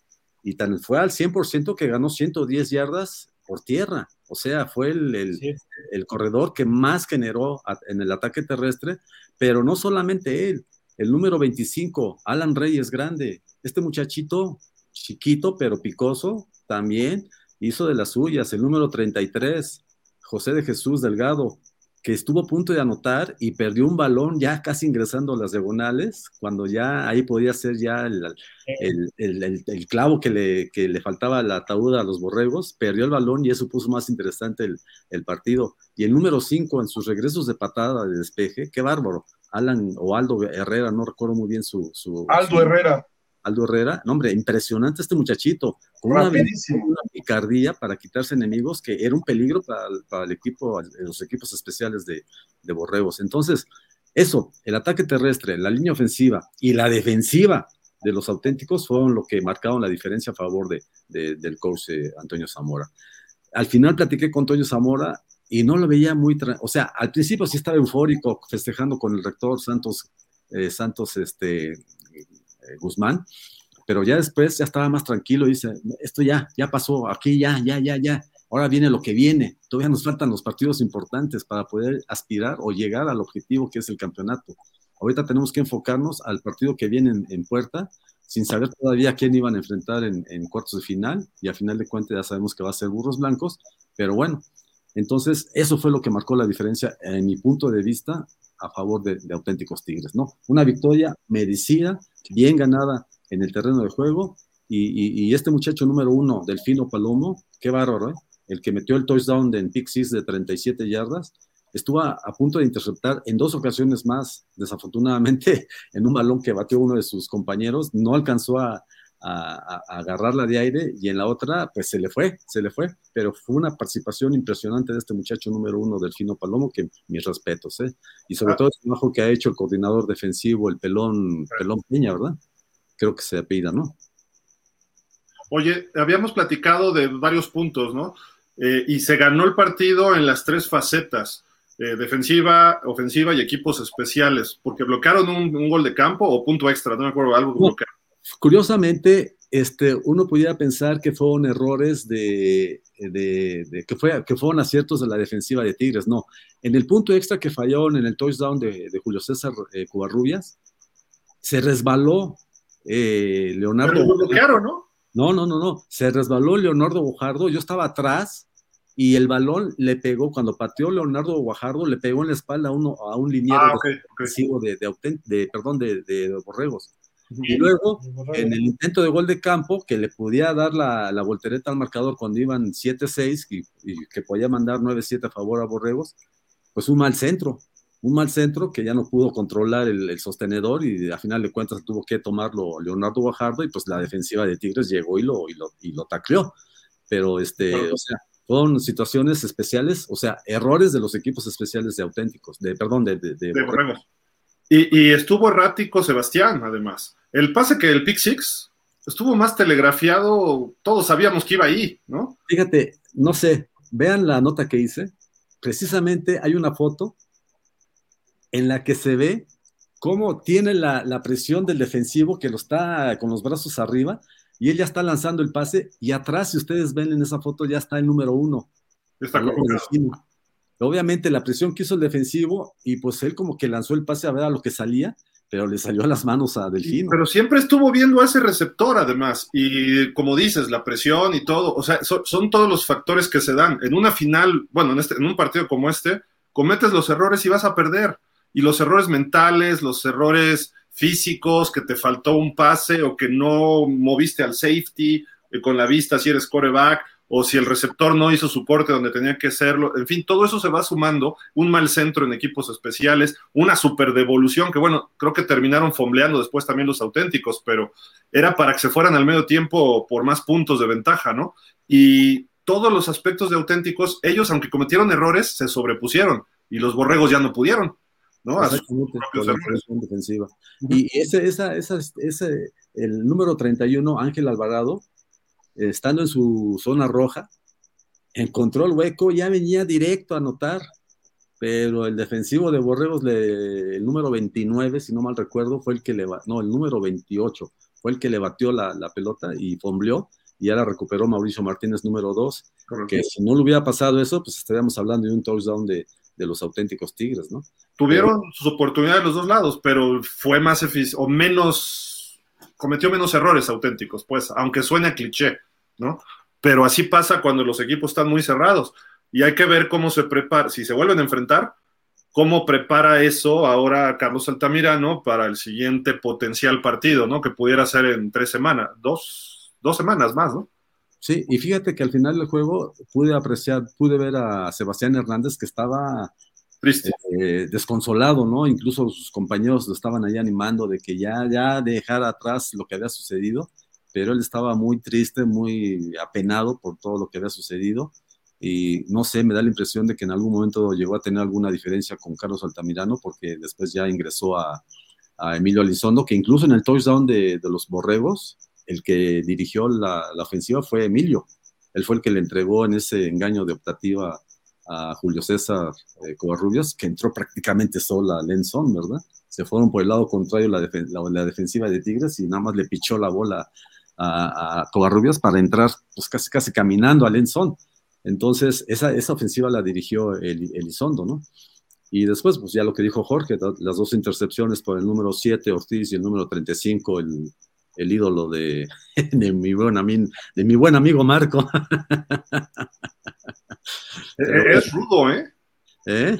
En, el touchdown de Covarrubias, sí fue Covarrubias el que anotó, ¿verdad? De, Tech. Corrió, pero desesperado porque no quería que anotara, ¿no? Y, lo vi que estuvo golpeando en varias ocasiones, y se estuvo cerca además de, detenerlo, ¿no? Pero en varias jugadas se deja ir con todo, ¿eh? Es un todos, ¿eh? natural.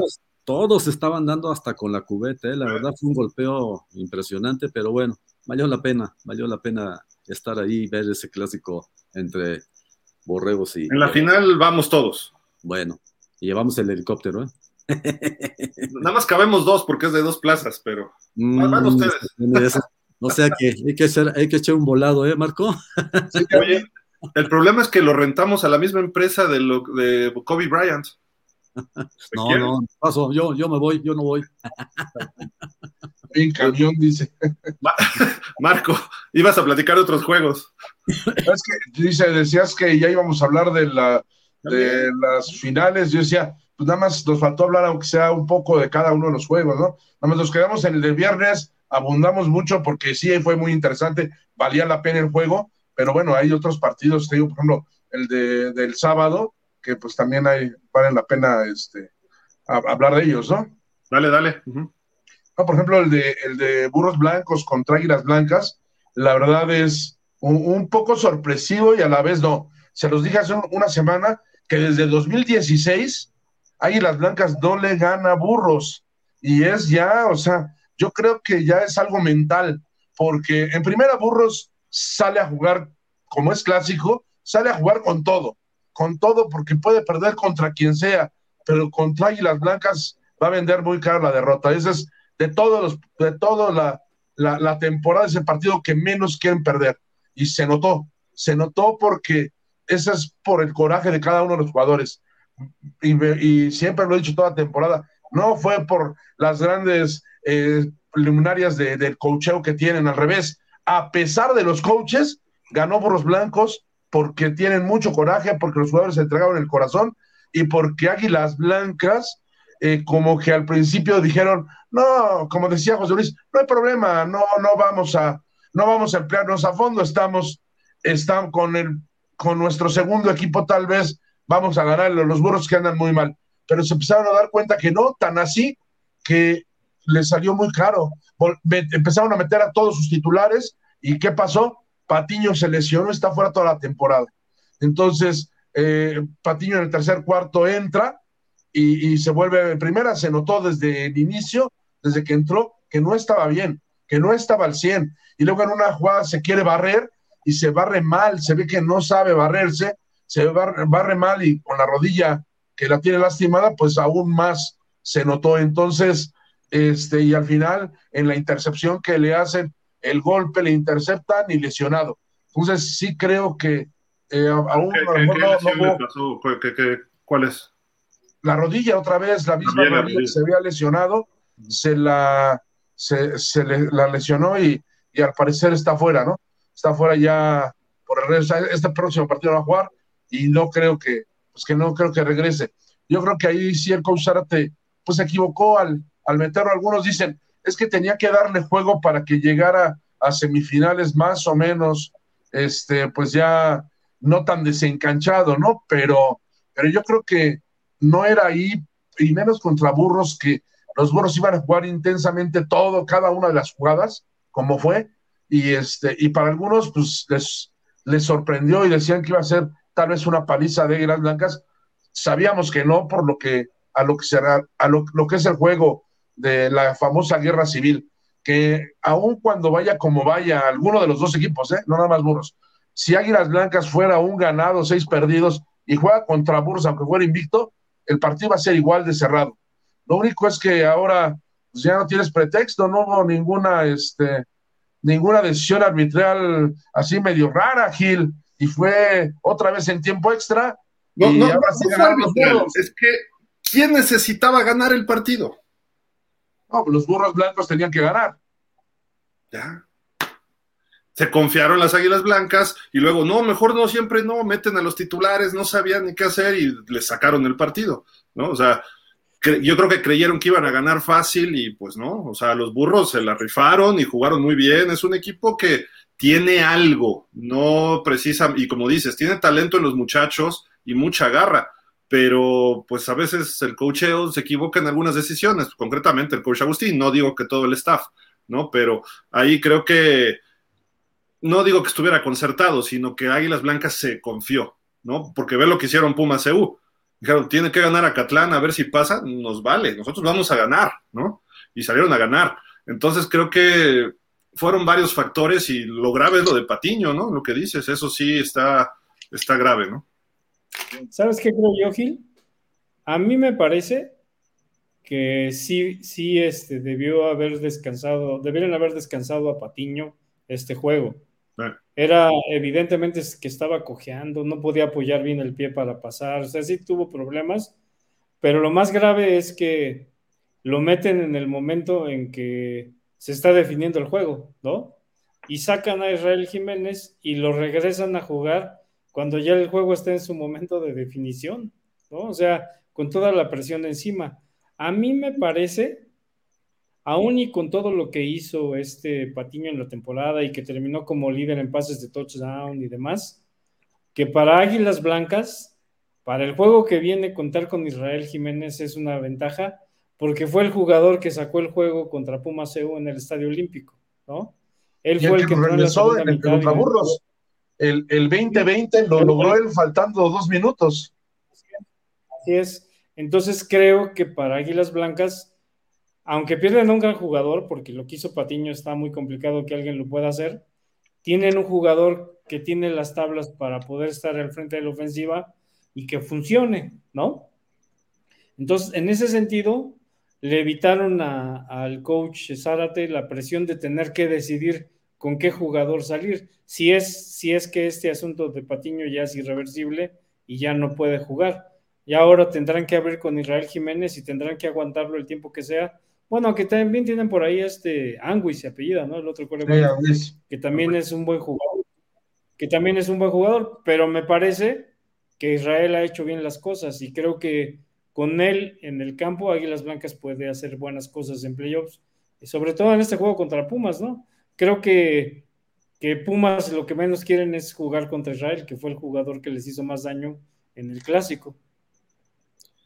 Curiosamente, lo que dicen de Mike Patiño, tuvo tres intercepciones, tres intercepciones de cinco intercambios de balón que tuvo el equipo de Águilas Blancas en contra de, bueno, a favor de los burros blancos y de alguna manera se notó, se notó a final de cuentas en el resultado. Y, bueno, lamentable lo que le sucedió a Patiño en esta lesión que nos señala Marco, pero si se dieron cuenta, este, yo incluso en, la previa al, encuentro, que hubo una rueda de prensa allí en el casillero de, Jacinto Licea, eh, yo les preguntaba tanto al coach como al mismo Emanuel Sumarino Cajiga, que si ya estaban listos para participar tanto él como Mike Patiño y el coach eh, Zárate y el mismo, eh, ¿cómo se llama? Eh, Cajiga, me dijeron que ya estaban al 100%. Claro, eh, Zárate fue un poco más precavido y señaló que, bueno, eso dependerá de si el coordinador defensivo decide que Cajiga participe, cosa que no sucedió. Estuvo sin participar en el juego el submarino. ¿Por qué? Pues porque sabemos que el partido contra Pumas CU es importante. Él fue un elemento clave en el juego pasado de temporada regular al bloquear una patada que, general, que, generó un safety a favor del equipo eh, de Águilas Blancas y de ahí se vino la reacción para que le dieran vuelta al marcador.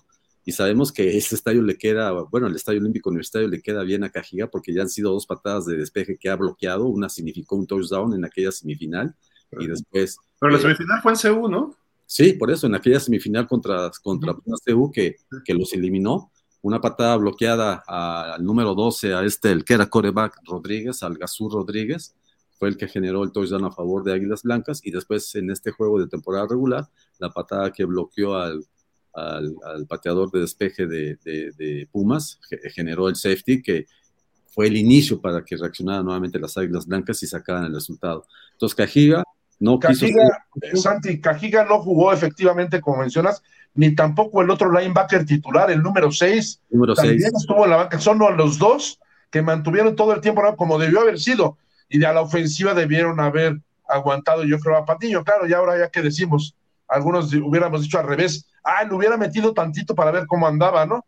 Pero la verdad es que a Cajiga no lo metieron para guardarlo precisamente para los cuartos de final, ni tampoco ese número 6 linebacker que también es, es muy bueno para, y está en todas las jugadas, está creando muy rápido y muy agresivo. Sí, definitivamente este par de, de, apoyadores de Águilas Blancas son punto y aparte.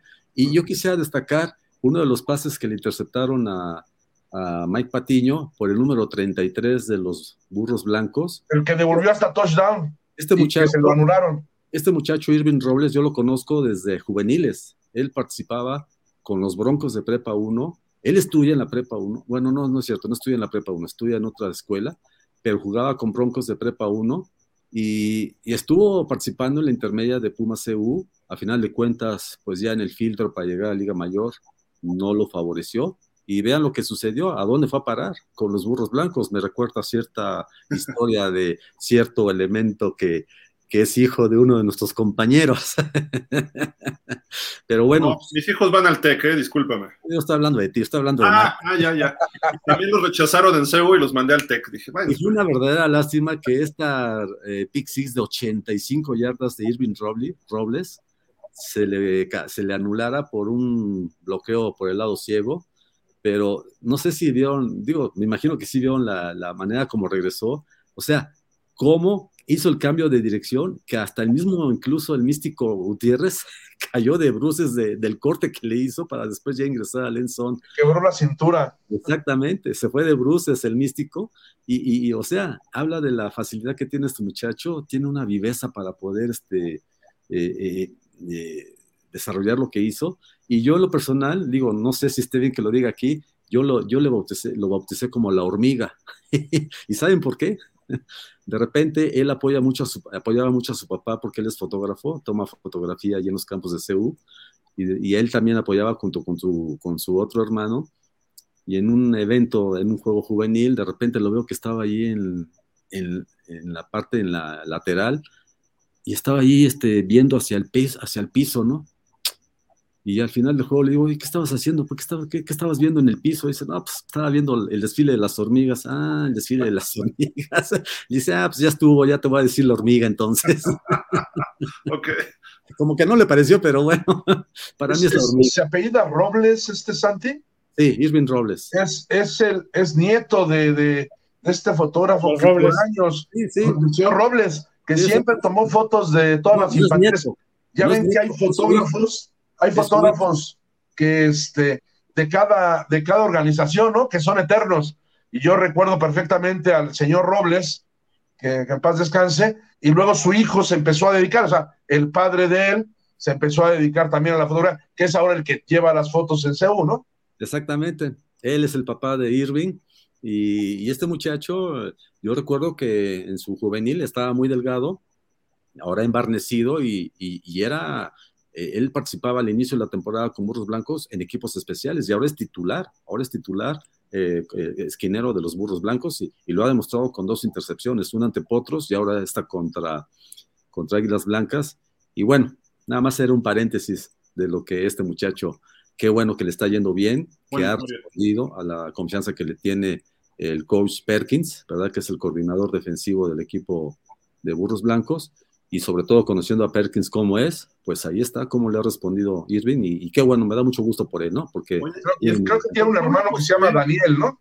Sí, son, dos hermanos. con Alex desde niño, desde pañuelos, era coreback, pero pues ya después se quedó por ahí, creo que en juveniles o algo, pero sí tenía un hermano mayor que también este, participó ahí en todas las infantiles. Sí, son incluso de estatura son más eh, bajos que Irving, este Irving mide un 80 pero este, sí, él es el que ha llegado a niveles más altos, ¿verdad? Así que si nos estás escuchando, Irving, una felicitación por esa intercepción, la verdad me da muchísimo gusto porque te conozco de que, desde que estabas ahí en Broncos de Prepa 1 con el coach Kuala, y bueno, qué bueno que en, Burros Blancos estás participando y estás de titular, ¿eh? qué bueno, me da mucho gusto.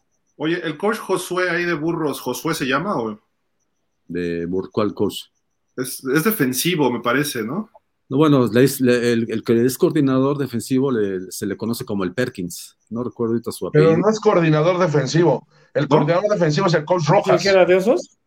Es el coach Rojas y Perkins es, es este sí es coach, pero es este, y también está encargado del flag de las niñas y todo ahí en Burros. Este coach viajó con la, el equipo a Finlandia de la selección femenil.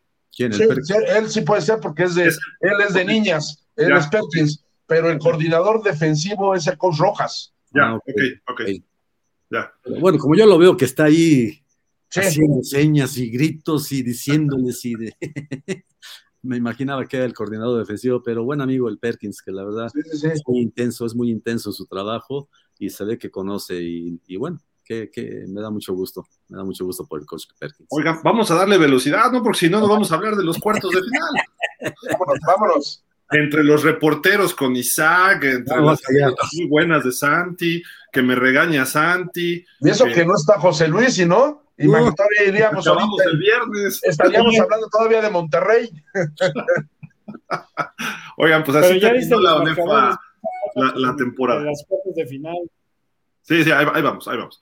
El grupo azul, auténticos, el único invicto con 8-0, luego Borregos Puebla con 6-2. Viene el SEM, que gran temporada, ¿eh? creo que el SEM, hay que tener cuidado con este equipo, puede ser el caballo negro, 5-3 y los burros blancos encontraron ese último lugar en este grupo. Se quedan fuera Catlán, Guadalajara y los Potros Salvajes hasta el fondo. El grupo Oro Monterrey esa derrota ante los auténticos, los deja con 7-1. las Blancas se mete con 6-2. Ya sabíamos que ese lugar lo tenía asegurado sin importar qué pasara la semana 9. Los Pumas, como le ganan a Catlán, se ponen también 6-2 pero la diferencia ahí es el juego directo, ¿no? Que le ganaron las Águilas Blancas y los Leones de la Nagua, que es el equipo que se mete con 2-6 dejando fuera a la UDLA y al INSES por criterios de desempate que ahorita nos vas a explicar, Santi, porque yo sigo sin entender. Y finalmente el Ciudad de México que termina con una victoria, eh, pues no digamos milagrosa, sino más de una victoria contundente sobre Potros Salvajes, pero hasta la última semana lograron eh, sacar un triunfo este equipo del Ciudad de México. Pero Santi, ¿por qué los Leones sí y Aztecas y Linces no? Bueno, si no quitas el gráfico, podrán observar que tanto Leones, Aztecas y Linces terminaron con marca de 2-6, pero entre los tres se ganaron entre sí. Entonces, al no haber un equipo que haya tenido supremacía sobre los otros dos, ¿cuál es el siguiente criterio de desempate? El que menos puntos en contra haya recibido. Y ahí es el caso de los Leones de la Universidad de Anáhuac, que solamente recibieron 158 por los 225 de, de, Aztecas y 278 de Linces. Por esa razón son los que califican a cuartos de final. Pero fíjate, metieron nada más 107 puntos y los Linces metieron 70 y tantos, 176. Sí, pero el, reglamento o la, ¿cómo se llama? Sí, la regla de, de, eh, habla, criterio de desempate. El desempate habla de que el segundo, el, si, dependiendo de los juegos entre ellos, el siguiente criterio de desempate es el que menos puntos haya recibido. Puntos recibidos. Exactamente. ¿Y el average entonces de qué sirve? Eso lo dejan ya para el final. Otro criterio, si empataran también en eso, sería otro criterio de desempate. Si todos estuvieran, hubieran recibido exactamente los mismos puntos, entonces ya podría ser ese criterio de desempate del average. Pero está claro, ¿no? lo miden? Juego entre ellos y si no, el equipo con mejor defensa. El que haya eh, recibido menos puntos es el que pasa. Oye, el average, ¿cómo lo sacan de ese, número que es 2 puntos o 0.36 del TEC, por ejemplo? Sí, pues divides puntos eh, a favor entre puntos en contra. Ah, ok, ok, ya, perfecto. Pues ahí está, los criterios de desempate y pues esta semana están los cuatro partidos. Los presento rápido y ahorita vamos uno por uno, ¿no? Eh, está ahí el gráfico de este partido. Es Burros Blancos abre visitando a los auténticos Tigres. Están a la mitad, 4-4 eh, contra los auténticos que están 8-0 allá en el Gaspar Más. Este juego es el viernes a las 7 de la noche, como es el horario habitual. También el viernes en la noche digo, señores, no sean así. O sea, lo hubieran echado el sábado a la tarde, el de los Borregos Monterrey, pero bueno, Leones Anáhuac 2-6, visitando a Borregos Monterrey 7-1 en el Banorte, allá en la casa de los, de, los Borregios. Ya el sábado a las 11 de la mañana, el clásico ahí en el Estadio Olímpico Ciudad de los Deportes. Para los que no lo conozcan bajo este nombre, es el Estadio Azul, Azulgrana, mal nombrado, mal nombrado, porque el nombre original es este, que se hizo para fútbol americano hace chorro mil años. A las 11 de la mañana, los boletos pueden ir a, bueno, ahorita les platicamos de boletos, 6-2 los dos equipos, ganó Águilas Blancas en la temporada. Y un clásico, bueno, no clásico, un duelo de Tex es el Estado de México contra Puebla, allá en el Cráter Azul, a la una de la tarde, el mismo sábado. Eh, pues creo que vamos a tener cuatro partidos muy interesantes. Quizá los dos del viernes parezcan un poco más eh, cargados, ¿no? La, balanza hacia los locales, pero los dos del fin de, del sábado, perdón, creo que van a estar muy atractivos. Pero bueno, eh, Santi, preséntanos ya el partido como debe ser el del, pues que es burros, ¿no? Burros contra auténticos. Bueno, antes de, efectivamente, el coach Zamora tendrá la oportunidad de recibir a, los burros blancos del coach Agustín López. Eh, tanto se ha dicho en las redes sociales sobre el arbitraje y yo les puedo asegurar con certeza de que no hay arbitraje del norte.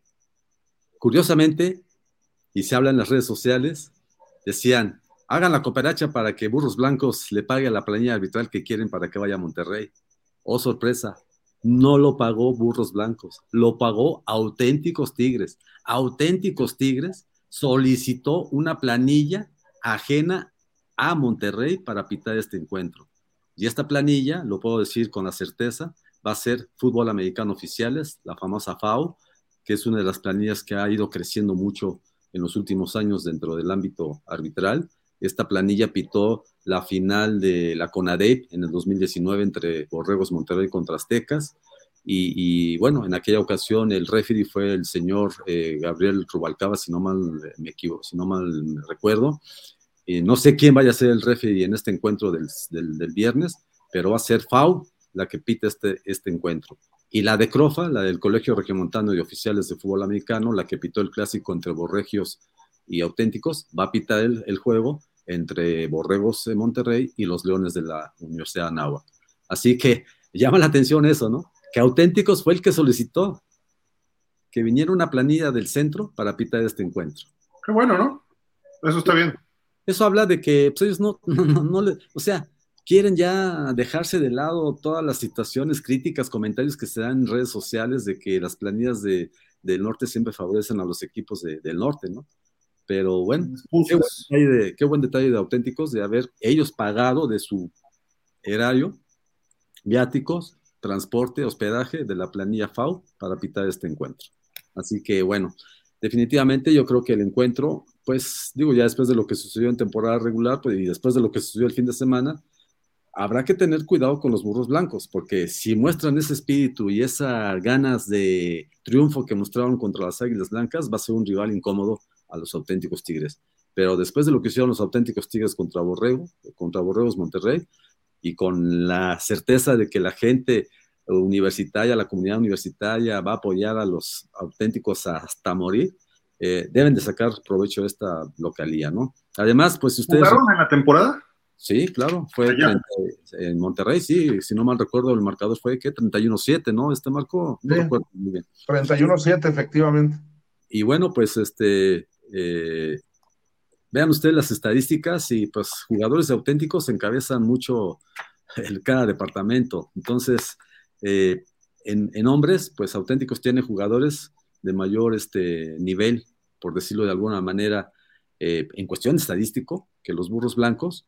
Y bueno, la participación de Patricio Quiroga, el coreback, que se mostró muy bien contra los borregios, pues da una tranquilidad al coach Zamora de que tiene un hombre confiable. La participación de Axel Montini ya nuevamente como corredor de, los auténticos, el receptor Marco Vinicio García número 82, la defensiva de, de, los auténticos. Digo, yo creo que el equipo de coach eh, Zamora tiene todo para poder avanzar en estos cuartos de final y yo en lo personal me inclino por los auténticos y sobre todo porque tuve la, la fortuna de vivir ese clásico con los, con los borregos, pero cuidado, cuidado con los, eh, con los burros blancos porque si juegan con la misma intensidad con que juegan contra las águilas blancas, pudiera darse el caso de que puedan dar la sorpresa, ¿no? Pero bueno. Estimado, me voy, me voy con auténticos. Vas auténticos. George, no te pregunto con quién vas, ¿qué te gusta de este partido? ¿Qué hay que destacar? Pues mira, yo creo que hay dos cosas que, tendrán que analizar los burros blancos. Una es de qué manera van a poder detener el ataque terrestre de los auténticos Tigres. Creo que ese es uno de los, de los puntos que, deben de trabajar si es, que, si es que quieren aspirar a ganar este juego, porque pues la fuerza ya vimos que los auténticos, su juego terrestre es muy complicado. Y la otra situación es ver de qué manera van a evitar que la defensiva de auténticos Tigres presione a, Axel. Creo que eh, en este juego Axel se vio muy bien en el juego contra Águilas Blancas, tres pases de anotación. Vamos a ver si, si los auténticos le dan la misma libertad que le dieron las Águilas Blancas o hay un poco más de presión. esos son los dos puntos que yo creo que, tienen que, que, trabajar los burros blancos si es que quieren aspirar a ganar un juego en el que seguramente van a salir como, como lógicos candidatos al triunfo los auténticos Tigres, además de, de que son locales, ¿no? Marco, ¿cuál es la debilidad de este equipo de los burros? La debilidad, ya lo sabemos, ¿no? La, el cocheo, no, pero tienen, pero tienen grandes jugadores. Yo creo que este partido, eh, Canchola, Canchola va a ser muy importante, porque es uno de los mejores tacleadores que hay de la liga y va a tener mucho trabajo. Ese número uno que, porta en, los colores es el linebacker, que me señala Santi que es el número dos, el líder de tacleadas, va a tener va a tener que estar muy bien. Si Canchola sale bien, yo creo que todo el tiempo va a estar viendo a Montini y va a ir sobre de él, sobre de él, sobre todo el tiempo. Y él sabe que si detiene a Montini, detiene una gran parte del ataque de, de, auténticos. Entonces, eh, eh, yo creo que va a depender mucho de, Canchola. Este, yo sé que es un equipo que depende de todos, su línea defensiva y la línea ofensiva de, de auténticos, pero sí en especial Montini a la ofensiva y Canchola a la defensiva, yo creo que va a ser un duelo que, hay, que hay que analizarlo y, seguirlo en cada jugada. Y, este, y Burros eh, tienen ese, cuando juegas con coraje, con corazón, le puedes dar batalla a cualquiera. Entonces, no creo que se repita ese 31-7. Yo no creo que vaya a ser así. No creo, recuerden que ese día, pues pasaron muchas cosas. Fue el día que incluso falleció el padre de un, de un jugador de, de burros que había terminado en 2019, es decir, que era conocido por los jugadores y además era en este momento padre de, un jugador de juvenil. Entonces, ese día parece mentira, pero sí pega, sí pega, porque hay cierta relación. La mayoría de los jugadores conocen a los papás de cada uno, etcétera. Entonces, sí les pegó, estaban desconcentrados ese día. Y ahorita, después de cómo jugaron con Borregos Monterrey y ahora contra Águilas Blancas, yo creo que es lo que quieren hacer. Salir como jugaron esos dos partidos, y por eso es que estaban, durante toda la semana estuvieron pasando el botecito para ver si se cooperaban para cambiar a los árbitros. Y entonces, ¿qué fue lo que hace bien auténticos? Auténticos, y sabes qué, no quiero pretextos, les vamos a ganar bien y con los árbitros los vamos a traer de afuera. Y eso me imagino, pues, tienen el poder económico, dijeron, digo, es el mejor, para mí el mejor programa que hay en México es el de Auténticos Tigres. No, no, no, pero el mejor programa es pausa de los dos minutos. No, no, pero el de fútbol americano ah, es impresionante. Las ah, juveniles de, intermedia, Liga Mayor. En, juvenil parecen de, de, mayor los niños de juvenil y, y obviamente van a ser campeones caminando, caminando van a ser campeones. Entonces, la verdad, un gran programa y que tiene mucho apoyo económico. Pues el coach Zamora seguramente les dijo, ¿saben qué? traigan árbitros para que no haya problemas, no haya quejas, y traigan árbitros de fuera, y ellos pues los van a, los van a traer. ¿Sabes qué? Más que el coach Zamora, esto huele a Enrique. de. O Enrique Fernández. A lo mejor Enrique Fernández estuvo molestando y dijo, oigan, yo coopero, pero traigan porque no aguanto a los de pausa. No, no, no aguanto a Marco, a José Luis, el que les está un boli y muele que le ayudan los árbitros. Seguramente nuestro compañero y amigo Enrique Fernández tuvo que poner ahí una lana, ¿eh? Entre Sebastián y Enrique estaban ahí boteando para. Sí. ¿Con quién vas, este, Marco? Yo creo que, debe ganar auténticos por su gran defensa. Este, hay que ver a ese número 35, ojalá no lesiona a nadie porque es muy intenso y, entra a taclear con todo para abajo y no se va a llevar la rodilla de ninguno. Entonces, eh, la defensa de, auténticos es muy, muy, muy fuerte. Entonces, yo creo que, y esos corredores que tienen, si no es Montini, tiene otros dos que, corren de la casi de la misma manera. Entonces, eh, desafortunadamente, eh, la defensa de Burros yo creo que sí puede aguantar un buen tiempo, pero yo el problema lo veo a la ofensa. La ofensa de auténticos, digo, la, la, ofensa de Burros Blancos, no creo que vaya a dañar a la defensa a la defensa de auténticos. Tal vez por ahí un pase que puede hacer porque Axel Medina, pues es un buen coreback, aunque igual, como dicen ahorita, lanzó tres pases de anotación, pero volvieron, le volvieron a interceptar. Es el líder interceptor de la, de, la liga, ¿no? Entonces, tiene 11, 11 intercepciones en la temporada, entonces, eh, desafortunadamente tiene que exponer mucho, aunque tiene movilidad y logra salirse y luego lanzar, eh, pues es joven, eh, no tiene mucha experiencia y además pues, expone la bola, le expone y eso ha sido que por esto lleva tantas intercepciones, pero sin embargo tiene un gran brazo, es muy inteligente, pero sí, y Julio Hurtado es un gran corredor, pero no creo que Julio Hurtado pueda cargar con el, con el equipo y vayan a hacerle mucho daño. O sea, si el, si el, si Burros va a estar en el partido, va a ser gracias a su defensa. Si la defensa puede contener auténticos, entonces puede por ahí ser un juego cerrado. Pero si la defensa se cansa en el tercero, cuarto, cuartos, es cuando sí se puede se va a poder separar auténticos, pero sí voy con auténticos. Mis auténticos de toda la vida, Marco. Mis auténticos de toda la vida. Yo siempre dije que le iban a ganar al TEC, siempre lo dije. Invictazos y todo. Este, van a ganar por más de 21 puntos. Ahora resulta. Yo siempre lo dije. 21 puntos van a ganar por lo menos los auténticos, ¿eh? Así de que. Y creo que puede ser una paliza histórica contra burros blancos, esperemos que no pero sí le va, le va a ir mal a los burros. Lamentablemente el viaje a Monterrey con arbitraje, o sea, ¿qué, está diciendo auténticos? Vamos a jugar sin pretextos y vamos a jugar al full. Agárrense, burros blancos, ¿eh? No creo que, les vaya a ir muy bien allá, la verdad. Además están dolidos de por ahí una derrota que tuvieron en el 19 con un pase al final con unos segundos. Un 14-13 por ahí. La final que tuvieron en el 2018 ese 23-20 estuvo muy cerrado, es decir, se les ha complicado burros, entonces yo sí creo que también ellos tienen la oportunidad de desquitarse, ¿no? De desquitarse y decir, ya le ganamos en temporada regular y ahora les vamos a volver a ganar claro, ¿no? Eso yo me imagino que es lo que ha de Yo siempre he dicho que este es el año del tigre. Vamos.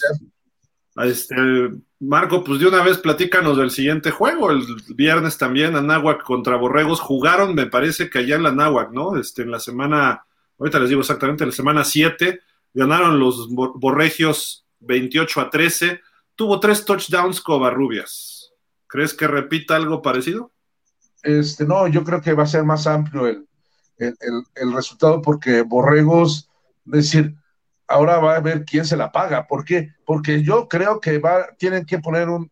Altamirano le va a decir a sus muchachos: ¿saben qué? Necesitamos ganar y ganar con claridad para que vuelvan a decir, para volver a poner el nombre de Borregos como favoritos otra vez. Entonces, aun cuando la Náhuac tiene gran defensa, porque tiene una muy buena defensiva y tiene dos o tres corredores interesantes que pueden, pueden este, hacer, hacer cosas, pero no, yo creo que, que está cargado de un solo lado y Borregos Monterrey no está viendo quién se la hizo, sino quién se la va a pagar y se la va a pagar a Nahuac.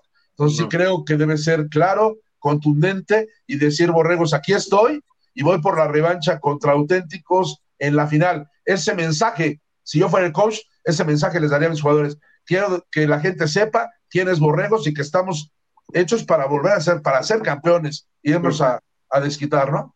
Primero que le ganen a mis Pumas, ¿eh? Primero que le ganen a mis toda la vida. Yo lo sé, tiene su corazón puma, lo sé, pero va a ganar Águilas Blancas. No es así, ¿no? El, Oye, pero va a ganar Águilas Blancas, ¿cómo le va a hacer? Tú tranquilo, hombre, ya está ah, arreglado todo el rollo, ya está arreglado. ya, se puso de acuerdo con el jefe de comunicación social de la UNAM. Sí, ya veo que ya le llegó el precio. Ya, Ese regalo que te mandaron de CU, eso bien. Está estacionado allá afuera. Sí. es doradito y, pues, bueno, en fin. Este, Jorge, cómo ves? azules. Dorado con vestiduras azules. Yo pienso que vi a la Nahua en el juego contra Guadalajara y me parece que no tienen grandes argumentos como para aspirar a, a vencer a los Borregos Monterrey. No vi un equipo, de hecho el equipo de Guadalajara que no se había mostrado también durante la temporada, los dominó durante casi todo el tiempo, ¿no? Realmente nunca estuvieron en posibilidad de ganar ese juego y me parece que Borregos Monterrey pues es un equipo todavía más fuerte y que va a ser complicado que, que puedan hacerles daño. Este, a mí me parece que, que era más meritorio lo que hizo Pumas Zacatlán que lo que hicieron ellos para poder clasificar a la, a la postemporada. Creo que para UNEFA es un tema analizar, decidir de qué manera se da la clasificación para, para playoffs. Creo que a mí me parece que, el, esquema que agarraron este año no es el más interesante ni el más justo. Entonces deberán de buscar una manera de que pues sean mejores equipos, los, mejores equipos sean los que estén participando en postemporada. Eh, sin demeritar lo que haya hecho la Universidad de Anáhuac, ni su desempeño, ni mucho menos, creo que no, no es tan merecido lo que hicieron. Sí, ellos llorar a Santi, espérame. Para poder... Está llorando Santi, espérate. Para poder Le están criticando a sus leones de toda la vida.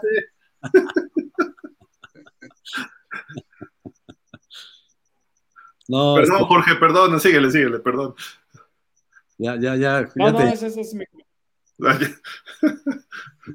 Santi, ya no llores. Platícanos de la ¿Cuántos puntos le va a meter al TEC? Definitivamente coincido con Marco. No, no, no, Borregos no va a ver quién se la hizo, sino con quién se va a desquitar, ¿no? Y creo que dentro de los cuartos de final, este es el partido que pienso es el más débil o el que está más claro quién va a ser el ganador, ¿no? Eh, obviamente, platicando con el coach César Martínez de que les había pesado en el ánimo los, a los jugadores de Borregos, pues es claro, y van a querer desquitarse de la manera contundente y demostrar que, y decirle a la gente que, que Borregos está, está vivo. Y como le decía el coach Martínez, todavía faltan dos partidos, y en esos dos partidos podemos estar en la final. Hayamos perdido o no con los auténticos, pues eso no quiere decir que ya, que ya, que ya estamos fuera, ¿no? Entonces yo creo que el equipo de, de Borregos no va a tener ningún problema para ganarle a, a los Leones, todo el respeto que merecen. Lo que sí me llamó la atención es que, eh, pues, después del juego contra Auténticos, eh, ¿con quién va a empezar Altamirano la ofensa, la ofensiva de, Borregios? Si con Sebastián Hernández o con este eh, Emilio Elizondo, porque déjenme decirles que el número 15, Sarabia, estaba lesionado, no estaba equipado. Lo vi con, con el brazo en, en cabestrillo y el número 17, Corral, que es un muchacho que viene de, Chihuahua, pues ya no participó, pero voy a, obviamente por su novatez, eh, obviamente no creo que sea el elemento, o a lo mejor sí, no lo sé, eso ya dependerá de la semana de entrenamiento que hayan tenido los, borregos, los borregos para este enfrentamiento contra Leones. Entonces, pues digo, el ataque terrestre con este Covarrubias y el, ataque aéreo del equipo de, Borregos, pues es contundente y no tengo la menor duda de que Borregos es el equipo que va a calificar a semifinales y estará ahí en la pelea, pues para buscar el título que tanto desean, ¿no? Pues sí, eh, vas con Borregos, obviamente. Sí, claro. Todos vamos. Bueno, Jorge no, pero también voy con Borregos. Me gustaría que Anáhuac diera un buen partido y que le diera pelea pero no, no, no lo veo así. Una marca de 2-6 es el reflejo de precisamente irregularidad o inconsistencia, ¿no? Creo que este equipo puede irle mejor en otros años. Venía trabajando bien y no sé qué le pasó este año ¿eh? a, los, a los Leones. Quizás se le acabó la generación, ¿no? Este Santi, pero pues están en, playoffs de alguna forma y eso es benéfico, ¿no? Aunque ahora sí que, como dirían los clásicos, hay sido como hay sido, pero ahí están. Y pues hasta que no piten el silbatazo final, pues hay chance y con corazón, ¿no? Le veo que tienen que jugar con más corazón que burros, la verdad, en el caso de auténticos, pero los, los dos los veo causas perdidas en Monterrey para estos dos equipos. Vámonos al sábado, mi estimado George, del clásico de Pumas contra Águilas Blancas. ¿Qué ves de este partido? Pues la verdad, creo que va a ser un juego muy interesante el, el juego de temporada regular terminó 24-20 o alguna cosa así, ¿no? Este, me parece que. No. No, no, ¿verdad? Fue final. No, fue en series extras. Fue cerrado, sí, sí, sí. Ah, no, sí tiene razón, fue en series extras. Pero en realidad el, el, el, jugador que definió la confrontación fue Israel Jiménez, ¿no? En el relevo de, de este Patiño. Y creo que para Águilas Blancas en este juego contar con Israel Jiménez como coreback va a ser importante. sobre todo en el aspecto de motivación, ¿no? Saber que tienes al coreback que, que, mostró la capacidad de sacar al equipo adelante, lo que no pudo hacer Patiño, que venía con, con un blasón de, no, creo que eran en ese momento 10 pases de touchdown, alguna cosa así, que se había visto impresionante en los anteriores. Ese día, la verdad es que pareció ser otro coreback, ¿no? Como si lo hubieran cambiado el, coreback y hubieran metido otro jugador. Y creo que para eso va a ser. Pero también hay que considerar, y yo no lo había visto hasta ayer que vi las estadísticas, Pumas CU es el equipo que generó más yardas con la ofensiva.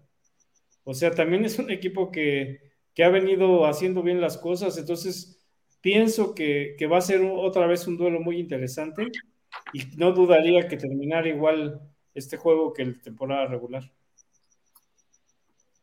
¿Un marcador cerrado a favor de Blancas? Sí, dijo que igual. O sea, queda 24-20. Sí, eso dijo. Escuché bien, ya, dio, ya dijo pronóstico. Ya hasta marcador di y ahora se quejan. Muy sutil dijo, igual. Igual. Santi, ¿cómo ves este duelo? Sí, tiene razón Jorge al decir que Pumas CU es el equipo que más yardas ganó en toda la temporada con 3.261 yardas, ¿verdad? Sin embargo, Águilas Blancas es el equipo que más yardas ganó por aire con 2.191, aunque ahora con el inconveniente de que ya no va a estar Mike Patiño por lo que nos decía Marco, pero bueno, lo que hizo Alfredo, digo, este Israel, el Raider Jiménez, como le dicen a este muchacho, eh, Exactamente, pues de alguna manera no hay que dar por, por, uh, vencidos a las Águilas Blancas. Así que la defensiva de los eh, Pumas, pues también una defensiva bastante difícil, muy que cualquier jugador en cualquier eh, área del, equipo, en el perímetro, en los apoyadores, en la línea, eh, puede ser garantía de, de, optimismo, de, optimización pues hace que sea el partido muy interesante. Claro, yo creo que lo que vivieron los Pumas en el juego allá en Ciudad Universitaria, pues les ha de haber servido bastante para que después de haber ido arriba 27 en la primera mitad y haber perdido de la manera como lo, como lo perdió en el juego, pues eso les ha de haber dejado alguna enseñanza de que ahora ya no es de que es un partido de temporada regular, aquí es la vida o la muerte. Si quieren seguir adelante, tienen que ganar, no hay de otra. Pero las Águilas Blancas es lo mismo. Y ahora sabemos que va a contar con el concurso del submarino Cajiga, del número 6 que dice Marco. Y bueno, eh, yo creo que este partido va a sacar chispas, como siempre han sido los últimos partidos entre Águilas Blancas y, y Pumas CU. Y en un escenario como es el Estadio de la Ciudad de los Deportes, que se le da bien a los equipos politécnicos, pues eso es garantía para que ellos puedan aspirar a una victoria. Se había dicho de que el juego posiblemente se fuera al Estadio Hidalgo ya de Pachuca. Pachuca definitivamente. Hubo muchas reacciones al respecto de que por qué se lo llevan hasta allá, que porque que si los porros, que si esto, no, no era eso, simple sencillamente era la situación del equipo Atlante que juega en ese estadio y que ahorita ya está en, en la final contra el Celaya, ¿verdad? Y bueno, a final de cuentas se pudo solventar esa situación y se decidió, y afortunadamente para el Politécnico, poder utilizar el escenario para jugar este encuentro el sábado a las 11 de la mañana. Incluso se hablaba de poder, poderlo jugar el domingo, pero bueno, Qué bueno que se mantuvo el horario de, los sábados y ahí estaremos para disfrutar de este encuentro. Eh, obviamente, eh, pues la participación que ha tenido la ofensiva el equipo universitario con Leonardo Garza, que ahorita es el segundo mejor pasador de la, de la liga con 1.486 eh, yardas por abajo. De, Eder Ulloa y Espinosa, que también es el líder corredor, bueno, no es el líder corredor, pero sí es de los mejores corredores que tiene la liga. Ahorita déjenme ver dónde anda. Eh, ya se me perdió. Bueno, eh, pero sí, anotador. Déjeme ver, ya se me perdió este muchachito. ¿Dónde estás? ¿Dónde estás, Esteban? En es un peligro, es Espinosa, ¿no? Es el número 11. Esteban Espinosa, número 11. En yardas mezcladas, el número 4. Es la posición número 4 con 768 yardas por las 1031 de Fernando Mayén de Borregos Puebla, que es el líder. Y bueno, pues este muchacho es peligroso, es un muchacho que tiene mucha habilidad y, también el quarterback eh, suplente Félix Rivera, que, venía de los Borregos Guadalajara, pues que también es el, es el número 5, líder anotador, digo, en los anotadores con 48 puntos por los 66 del líder que es eh, Covarrubias, y ya lo ha demostrado en cada partido que entra Félix, anota, ¿verdad? Entonces, va a ser interesante ver cómo plantea ofensivamente el juego José Luis Canales y a la defensiva el equipo de Águilas Blancas para aspirar, aspirar a llegar a, los, a las semifinales. O sea, es un partido de pronóstico reservado. La verdad lo veo muy difícil, muy apretado, pero al final de cuentas, yo creo que voy a seguir el ejemplo de Jorge Iglesias. Que den un espectáculo bonito ambos equipos. ¿Pero van a quedar igual? van a quedar, empatados, van a quedar igual, dice.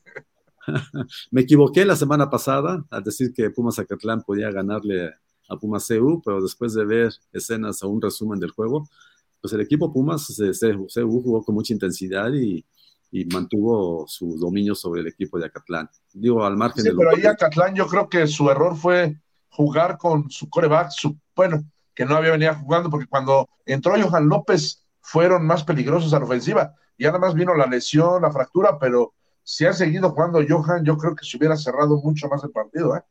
No, incluso yo pienso que si le dio oportunidad de jugar a Max Lara, el coach, el coach García, fue porque pues, prácticamente era su último partido. Entonces dijo, pues ¿cómo te vas a despedir sin jugar? Y por eso fue que lo metió desde un principio. Desafortunadamente tuvo tres intercepciones.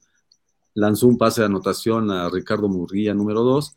Pero sí, efectivamente el equipo Puma se vio mejor, de Acatlán se vio mejor cuando ingresó Johan López, y sobre todo porque tuve la oportunidad de platicar con Johan después del juego contra Puebla, y él estaba muy interesado en saber qué pasaría, ¿no? Cómo era que se daban los, las situaciones para poder calificar y, todavía mantenía latente esa, esperanza de poder meterse a, los, a playoffs. Pero bueno, ya eso es historia y ahora pues es Puma el que va a enfrentar a las Águilas Blancas como el único equipo de la Universidad Nacional Autónoma de México por aspirar al campeonato. ¿Quién gana, Santi? Bueno, yo en lo personal me voy con Águilas Blancas. El que no brinque espuma el que no brinca espuma, ¿no? Sobre todo porque este Israel Jiménez eh, tiene los elementos para poder dirigir bien la ofensiva de las Águilas Blancas. Y bueno, pues la playa de receptores que tiene el equipo politécnico, eh, sin descuidar el aspecto terrestre con este José Ángel Q. Pérez, número 21, hijo de José Ángel Q. Tinoco. Y bueno, este, la defensiva, pues con los hermanos Omaña, el grupo de apoyadores, el perímetro, que, aunque no es el mejor de la liga, pues en momentos específicos y claves saca la casta y se mantiene presente a la defensa del equipo. Entonces, eh, pienso que el ambiente que se va a generar alrededor del estadio eh, va a ser importante y bueno, yo me inclino por un escaso margen a favor de las Águilas Blancas. Marco. Yo creo que el, va a ser muy, muy importante la cuestión mental. Si Pumas, se, porque ya parece mentira, pero ya nada más ahora ven guinda y blanco y ya no saben dónde meterse porque ni burros, ni a burros, ni a águilas blancas. Hay que recordar que Águilas Blancas fue el que lo dejó fuera de semifinales en 2019. En 2019 y que, Pumas era favorito sobre Águilas Blancas en ese partido y este y Águilas Blancas derrota derrota a Pumas para irse a la final contra Burros Blancos. Entonces, esta temporada ya fue a hacer la malobra Águilas Blancas a CEU y le ganó.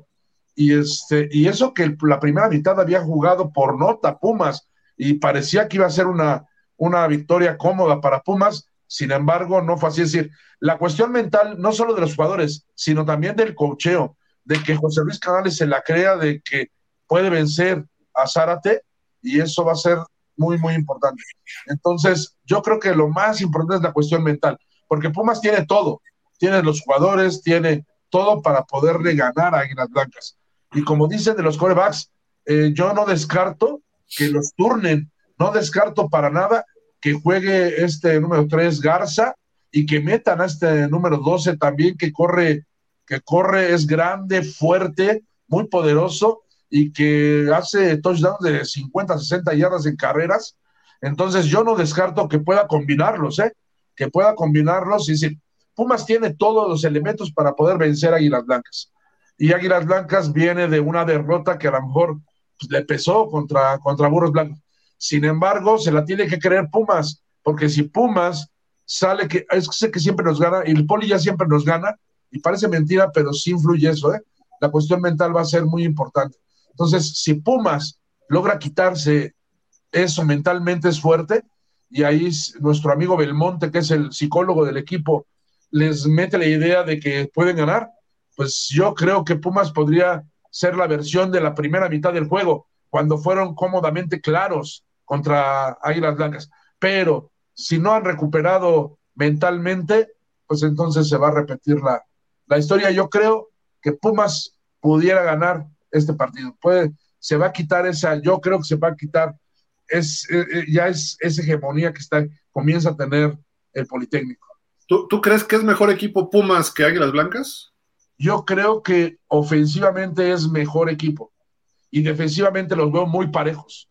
Los dos son grandes defensivas, pero yo sí veo superior a Garza que a, que a Israel, que al Raider. O sea, yo lo veo no solo físicamente, más brazo, eh, más rápido. El Raider ha subido un poco de peso, ya no es tan peligroso para correr, lanza bien, y, pero sí veo más, más peligroso. Tampoco veo águilas blancas. Eh, sí, este místico es, es, es, en cualquier momento se puede escapar, pero ese número 11 Espinosa de Pumas también es muy, muy peligroso. Entonces, sí veo ligeramente superior a la ofensa Pumas y las defensas las veo muy bien las dos. Vas con Pumas, dijiste, ¿verdad? Voy cerrado con Pumas. Yo, yo como Jorge, 24-20 ganan las blancas. Este, muy, muy, apretado el juego, sí, sí, sí, va a estar durísimo. Si estuviera Mike Patiño, yo le daría ya el triunfo así por default a las blancas. Pero como dicen que ya está fuera, Pumas puede hasta sacar el partido, ¿eh? No es mal equipo. Me gusta este chico Parellón, ¿no? Es el capitán. Que... El 31, número 31, linebacker, Parellón. Si hablan del safety este de los auténticos, yo no quiero ver a Parellón enfrente ¿eh? y traer el balón, lo veo y me tiro. ¿no? Y Solares, el linebacker Solares está entre los igual líderes tacleadores de la liga, ¿eh? No sé si tremendos, ¿eh? Esos, va a ser como el tercero, ¿no? No, no, pero sí está dentro de los primeros. eh, de repente como que bajó, ya iba como sublíder de abajo de Canchola y ya es el después- número 9, Solares es muy buen tacleador. A ver, lo tenemos. Esteban Solares está como en el sexto, es 2, 3, 4, 5, 6, 7, en el octavo. sí, ya bajó. Tuvo 41 tacleadas y dos sacks. Pero es tremendo ese muchacho, físicamente está más eh, fuerte, ¿verdad? Y la intensidad con la que juega el equipo defensivo de las de los Pumas, la verdad, mis respetos, ¿eh? Va a ser Eh, un partidazo, ¿eh? Así es. Pues ahí, ahí está. Y cerramos. Ya, ya se- a ver, Marco, espérate. Ya se, ya se, ya se pasmó el buen Marco. Ya se quedó dormido. Se queda, se quedó. Duerme como murciélago. Oye, el duelo de. Bueno, algo más del Pumas. Ah, perdón, iba a decirles yo algo rápido a la gente que nos está viendo. Si quieren boletos, tienen que entrar a front, frontticket.boletosenlinea.events y ahí buscan el Pumas contra Águilas Blancas. Eh, no va a haber boletos el día del juego en el estadio, así que tienen que pedirlos por ahí. Y a ver, aquí dice tal cual: no habrá boletos de bol- venta de boletos en la taquilla el día del evento. Eh, luego, estos se adquieren a través del sistema de boletaje electrónico Front Ticket. Se pueden reservar en la página de internet frontticket.boletosenlinea.events y recogerlos en taquillas del Estadio de Ciudad de los Deportes, también conocido como Estadio Azul, o del Frontón México. La venta de boletos se cierra el viernes 11, o sea, el próximo viernes. No se permitirá el acceso sin boleto físico en mano. Así de que están avisados, es lo que nos indica ahorita, bueno, enviaron el boletín a través de la ONEFA y es lo que nos indica el Politécnico Nacional para que estén pendientes, por favor, y pidan sus boletos a tiempo. Sabemos que, que caben como 40 mil personas en este estadio. Menos, eh, treinta y La tantos mil. Déjame. Como es un partido de alto este, nivel de aficionados, apúrense, porque puede que se acaben los boletos rápido, ¿no? Y seguramente no venderán todo el estadio, cierran algunas partes, entonces me- todavía la, capacidad se hace más chica. Entonces apúrense, pues, los que quieran ir, ya tienen ahí la, la, dirección es Front Ticket, busquen en internet Front Ticket en su celular y ahí pueden sacar los boletos. Pero bueno, y se cierran los cuartos de final con este partido allá en Puebla, en el Cráter Azul. Un muy buen partido, ¿eh? Texem, Tech Estado de México, visitando a Puebla. Que si no mal recuerdo, me decía ahorita Jorge, ganó el Texem, ¿no? Allá también, en temporada regular. 7-6, creo, o alguna cosa así. 17, 17. 17. Y fue hace poquito, ¿no? Fue de los resultados de hace poco, ¿no? Dos semanas, dos semanas. Semana 8, 10, 7, correcto que hubo una jugada ahí medio polémica, etcétera, pero eh, llega súper enrachado el SEM con cinco victorias seguidas después de haber perdido los tres primeros. Agárrense, Jorge. Sí, fíjate que en ese juego, eh, una de las claves para que el SEM pudiera ganar es que lograron contener al estrella corredor de los Borregos Puebla, que es Fernando Mayén. En realidad, durante casi todo el juego lo tuvieron muy, muy contenido. Si no me equivoco, tuvo una escapada en el último cuarto, tercer cuarto, algo así. Y no sé, no sé si fue, si la dejó cerca de la zona de anotación o él anotó. Algo así pasó en el juego, pero en realidad él es el hombre peligroso de Puebla y lo tuvieron controlado durante casi todo el tiempo. El, el SEM ha mostrado una defensiva muy buena que ha mantenido al equipo en los juegos. Creo que en este juego fue una de las piezas claves para lograr la victoria. Y pues Puebla, sin su coreback titular, este Víctor Puentes, ha, sufrido en, lo que es la ofensiva. Ojalá y, para este juego puedan, puedan trabajar un poco más, pero sin lugar a dudas va a ser un juego de primer nivel y que puede irse para cualquier lado. ¿eh? Yo creo que cualquiera de los dos equipos tiene posibilidades de ganar el juego. Yo creo que, al igual que el Águilas Blancas Pumas, este también debe ser un muy buen juego. Oye, este chico, Fernando Mayen, estoy viendo 7.3 yardas por acarreo. Sí, no está tremendo. y, su hermano, por ahí anda, Eduardo Mayen, por ahí anda igual. Está, está fuertísimo este, este equipo terrestre de los Borregos Puebla. Eh, mi estimado Santi, ¿qué no, de este partido? Fernando Mayen es no solamente el líder corredor de la liga, tiene 651 yardas en 89 carreos para 8 touchdowns, 19 primeros y 10, 0 fumbles, y además es el líder de yardas mezcladas con 1031. Y bueno, pues este elemento es el motor terrestre del equipo del coach Eric Fisher, y es el que marca la pauta a la ofensiva por parte de los Borregos Puebla. Llama la atención, no sé si lo vieron, que en el juego contra Linces no participó Valadez, el número 17, sino participó el otro coreback número 12, si no mal recuerdo, déjeme, Patricio Valdés. Patricio Valdés, que fue el que estuvo llevando los, los controles ofensivos del equipo poblano, y no lo hizo mal, ¿eh? no lo hizo mal al grado de que pues la victoria por 40 puntos, eh, por 40 puntos a 13 ante los Linces habla pues de que hizo un trabajo óptimo. Entonces, eh, eh, platicando con el coach Fisher después del juego contra Pumas Acatlán, me decía que pues él tiene, tiene tres, tres mariscales de campo, ¿no? Confiables. En el caso de Puentes, pues desafortunadamente por su fractura en el tobillo, pues quedó fuera de la temporada ya Valadez en el juego contra Catalán lo demostró, no le fue bien contra eh, el partido que perdieron precisamente contra el, contra el SEM. Y ahora en INSES metió a este muchacho, el número 12, y, lo hizo bien. Así que él dice que tiene elementos confiables. Y bueno, pues por lo pronto, este muchacho Patricio ya lo demostró en el juego contra el INSES. Y, eso es lo interesante. La defensiva de, de SEM es una defensiva bastante aguerrida, eh, muy fuerte y, bueno, eh, la participación que ha tenido Ulloa a la ofensiva, ahorita es el mejor mariscal de campo ganador en yardas, con, déjenme ver, 1.738 yardas para 7 touchdowns, 5 intercepciones. Gran inconveniente que tiene Ulloa y la línea ofensiva de, de, de, Borregos M es que ha sido detenido 25 ocasiones atrás de su línea de scrimmage. Es, una, es un número muy importante. Entonces, si Borregos Puebla es la mejor defensiva hasta el momento, pues ya podrán imaginarse cómo le va a ir Ulloa en este juego del próximo sábado. Además, pues acuérdense que al final del juego hubo un altercado, ¿verdad? Que no pasó a mayores. Entonces hay pique entre los dos equipos.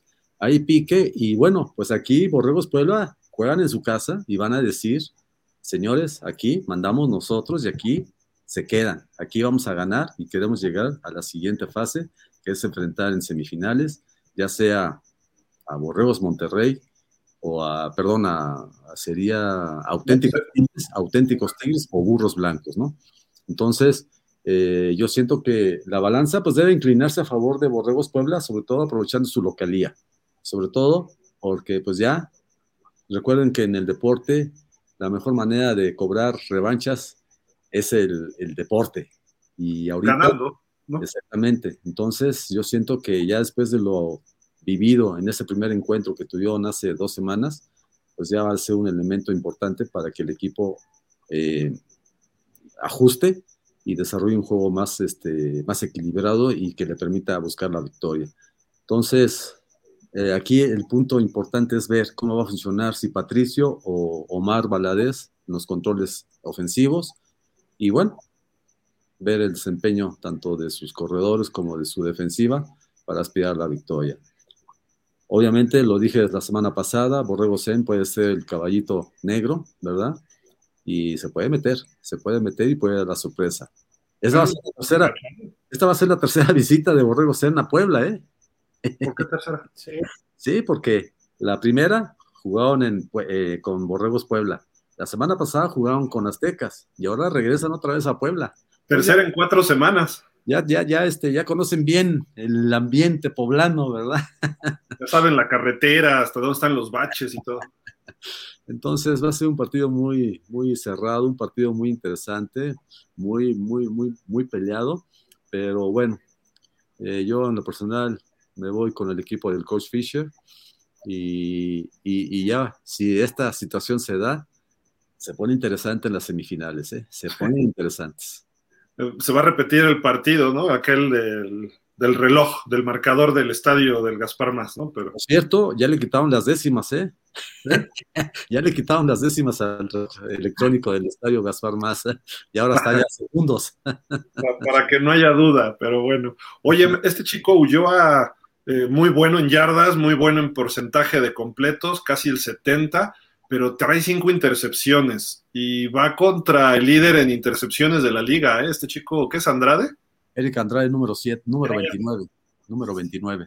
Siete intercepciones, ¿eh? Siete intercepciones y además como pateador de lugar en puntos extras y goles de campo es también de los líderes en la, en la liga. Y bueno, aquí el gran problema de Ullo es que tiene 25 capturas. Además. De temporada. Esa es la más alta porque el que se le acerca es eh, Leonardo Garza de Pumas con 18. Entonces, y si vas a tener enfrente a la mejor defensiva de la liga, que son los Borregos Puebla, pues hay que ver cómo le va, ¿no? Solo hubo un equipo que le hizo más de 10 puntos y fueron los auténticos. Todos de 10 para abajo. Y tuvo tres blanqueadas el equipo de Puebla, esa defensiva. Creo que va a ser tremendo. Y el que le metió 10 fue el SEM, que le ganó ese partido, ¿no? Entonces dices, wow, en, ocho partidos que nada más uno te rebase los 10 puntos, es para este, destacarse. Creo que yo, yo voy con Puebla, ¿eh?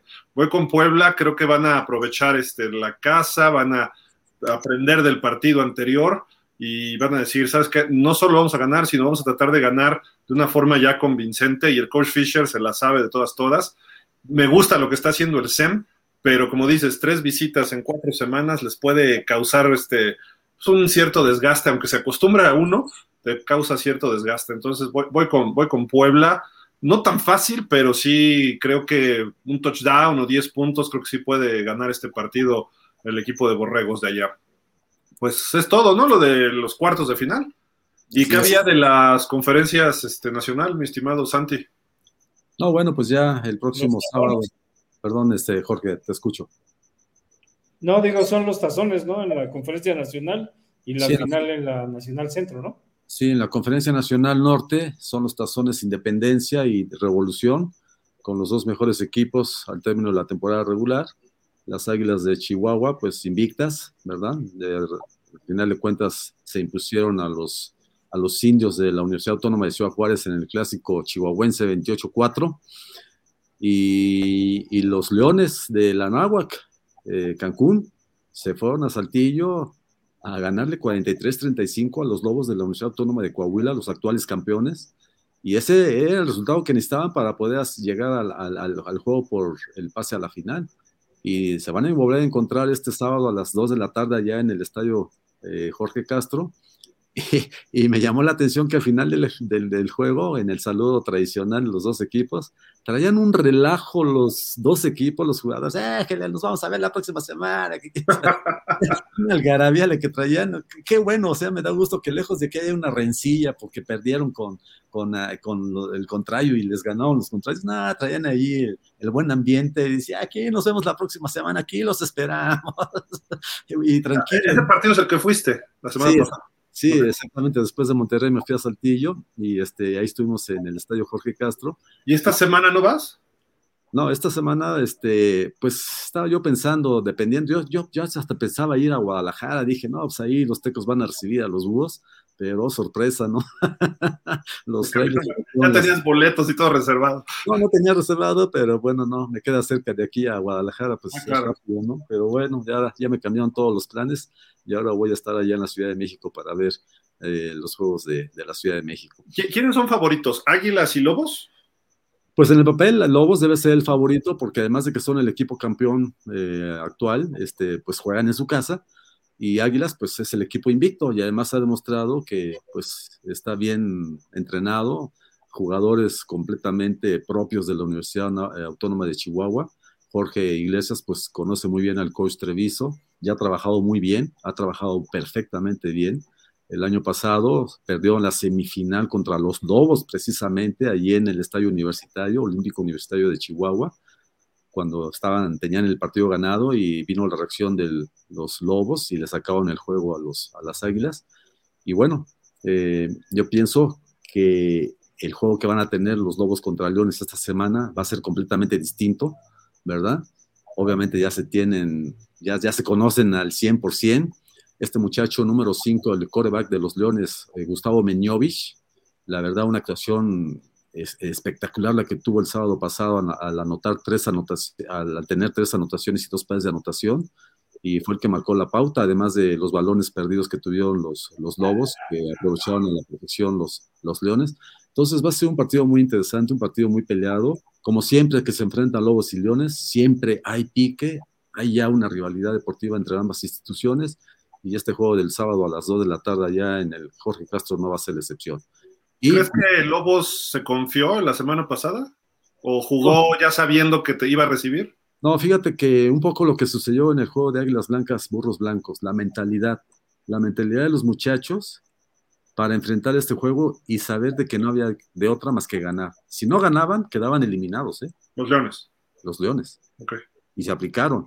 Y fue un, y fue un encuentro de, de, de alternativas, de cinco, cinco volteretas entonces, anotaba uno, le respondía el otro. Le anotaba el que había respondido y regresaba el otro. Y eso fue lo que le dio el interés al encuentro, que siempre te mantuvo a la, expectativa.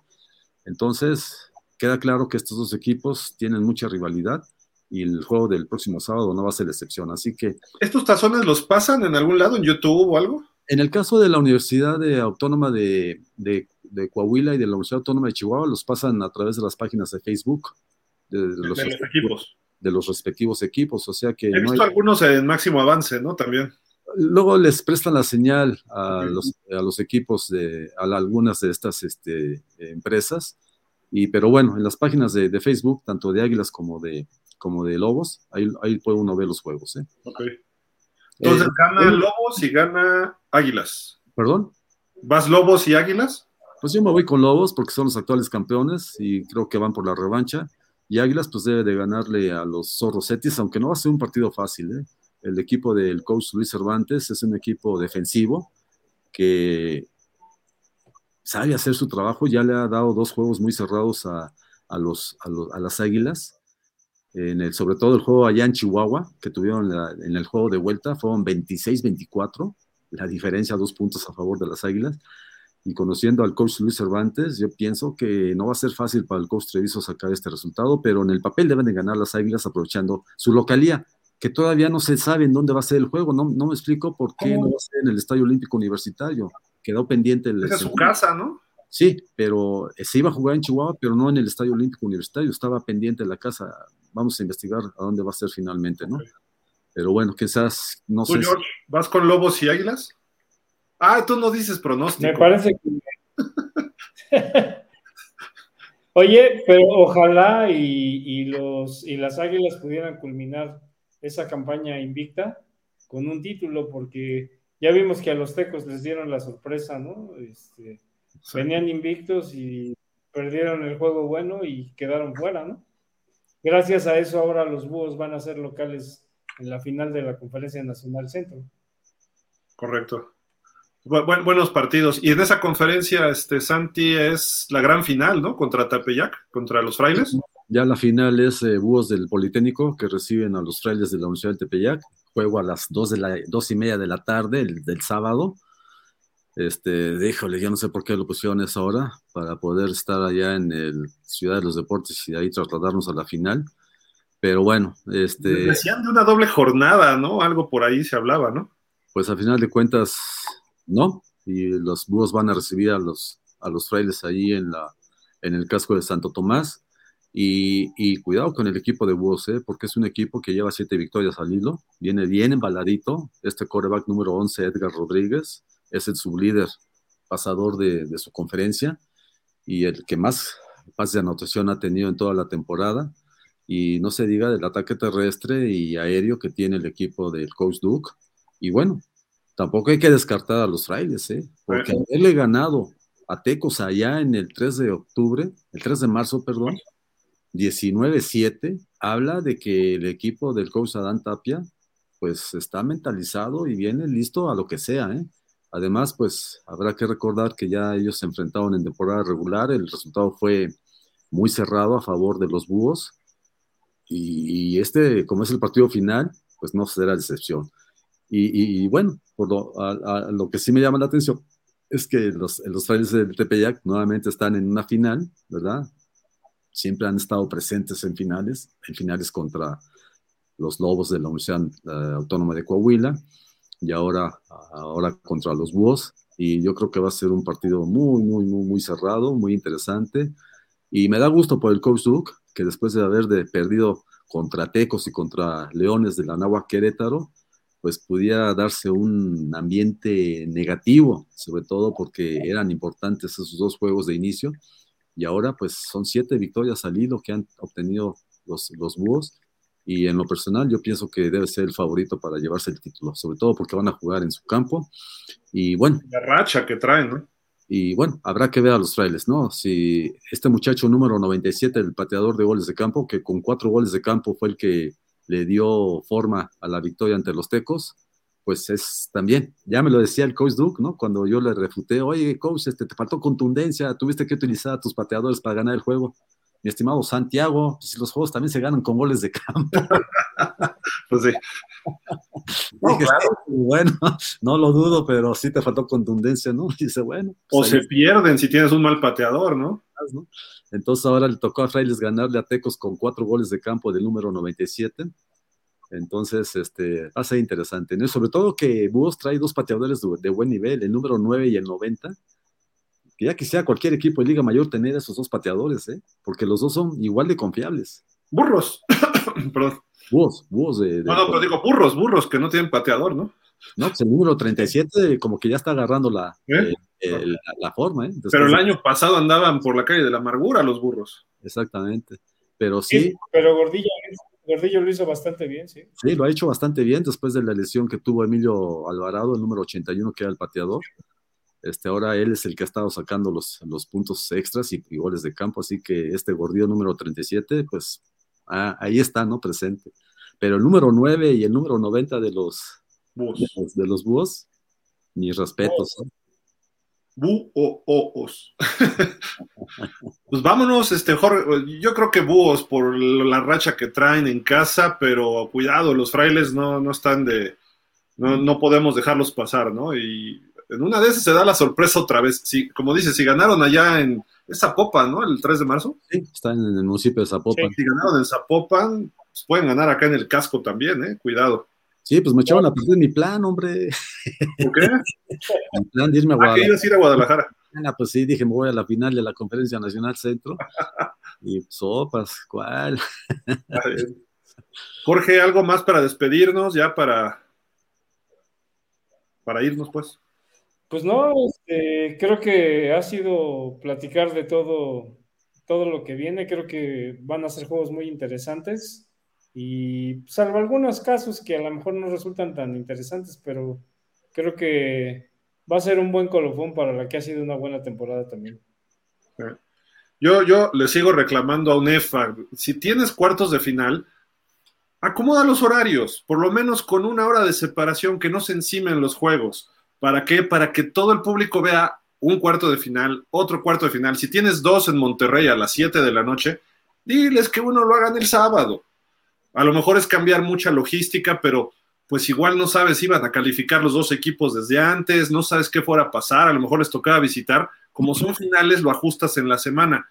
¿Por qué no el TEC, que quedó con menor marca, ah, juega el sábado? Ah, que mi día es el viernes, no importa.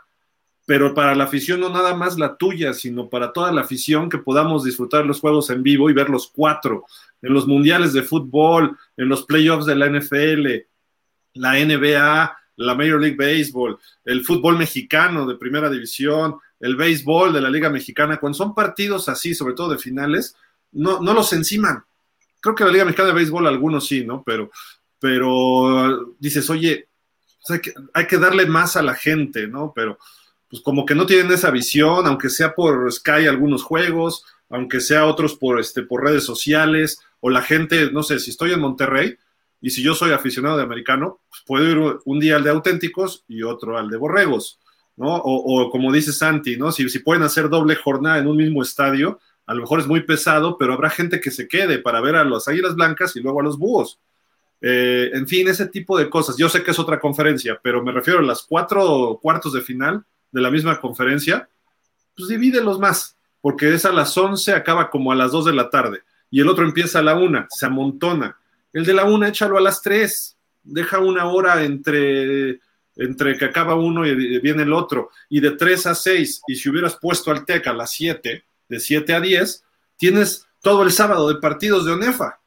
Y el viernes, sí, pues escogió auténticos, tiene el derecho, porque ellos quedaron invictos, ellos escogen su, su horario, está bien, va, sin problema. Creo que eso debería pensar un poquito más la ONEFA y además transmitir a través de sus redes sociales Además, este, a lo mejor el, el, del TEC por contrato no, pero decirle, te doy el contrato, pero lo voy a pasar diferido por lo menos con una hora, o hora y media, vamos a ponerle. Lo paso diferido en redes sociales.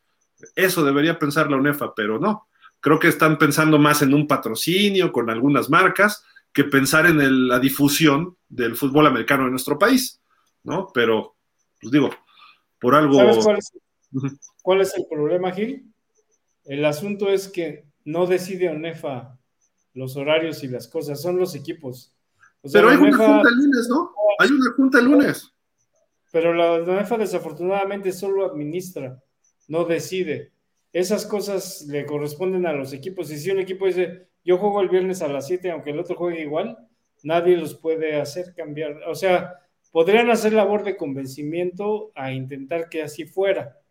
Pero más que eso no pueden hacer. O sea, no tienen el presidente de UNEFA no tiene el derecho de No, no, de acuerdo. ¿Sabes qué? Y ese es el problema, que los equipos ven por sus intereses y no les importa realmente que la gente vea todos los juegos. A mí lo que hacen es, pues yo veo por mi equipo, por mi estadio, por lo que sea, y los demás ahí mueren, ¿no? Ese es, ese es realmente de acuerdo. el problema. Pero hay congresos y hay juntas que pueden, oye, ¿sabes qué, Tech? Te ganó los auténticos cambia tu fecha al sábado en la noche y lo, lo, puedes negociar, lo puedes platicar. No, pero Sky, ah, bueno, si tú crees que Sky no puede mover el juego, estamos de acuerdo.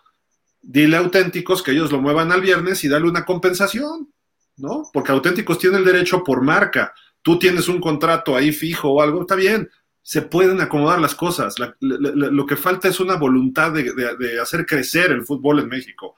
Ese es el problema. Y, entiendo que el presidente no es el comisionado que dice tú haces esto, no. Pero hay que tratar de, de balancear un poco las cosas y además los otros equipos que, aunque no calificaron, tienen voz y voto. No, no los Tex, creo que todavía les faltan dos, tres años, ¿no?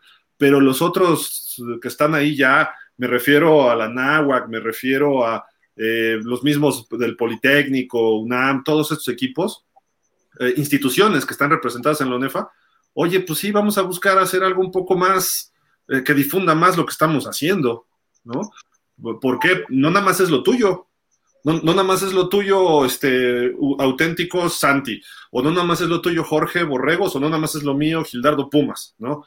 Es para ONEFA, para el fútbol, y para que la gente se empiece a involucrar más. Entonces dices, ah, un chavito a lo mejor no pudo ver el de las 11, pero puede ver el de las 3. Y ese chavito se va, a se va a empezar a meter más al fútbol americano. Pero bueno, no lo sé. Y también las aficiones se pueden ir dividiendo y le da su espacio a cada universidad y a cada partido. Pero en fin, digo, creo que, no sé, a lo mejor... Nefa sigue siendo Nefa. Peras al olmo, ¿no? No sé. pero bueno. Santi, ¿algo para despedirnos? No, bueno, pues ya se acerca el final de la temporada, una temporada muy competitiva, con juegos muy, muy interesantes, muy emocionantes. Esperemos que esta fase final así sea también. Y bueno, pues a disfrutarla, a disfrutar este fin de semana de los siete encuentros programados, tanto allá en Chihuahua como en Coahuila, en, aquí en la Ciudad de México, en Puebla, en Monterrey, ¿verdad? Entonces, pues ya los resultados de esta semana nos dirán a dónde nos iremos la próxima semana. A Guadalajara no, ¿eh? eso sí. Rapidísimo, hay unos comentarios. Barbas Bandido dice: Un saludo para todos, qué buen programa. Y al señor Marco García, Dios lo bendiga por traer al mundo a Alex García, número 9. También a su esposa de Marco, digo, pues. Sí. Marco no lo cargó nueve meses y como está grandote, llegó Alejandro Rosado. Buenas tardes a todos y a Marco Antonio García. Gracias, Diego, igual, saludos. Joel Rodríguez, hola amigos, buenas noches. Final adelantada, Pumas CU contra Águilas Blancas. Tiene tintes de final este juego, ¿eh? Pues sí. Joel Rodríguez, la mejor experiencia, aunque triste. 2007, juego de playoff. Águilas Blancas gana con una intercepción. Los aficionados a los Pumas EU aplaudieron, reconocimiento, el triunfo del Poli. Ese es el espíritu que debe de prevalecer, ¿no?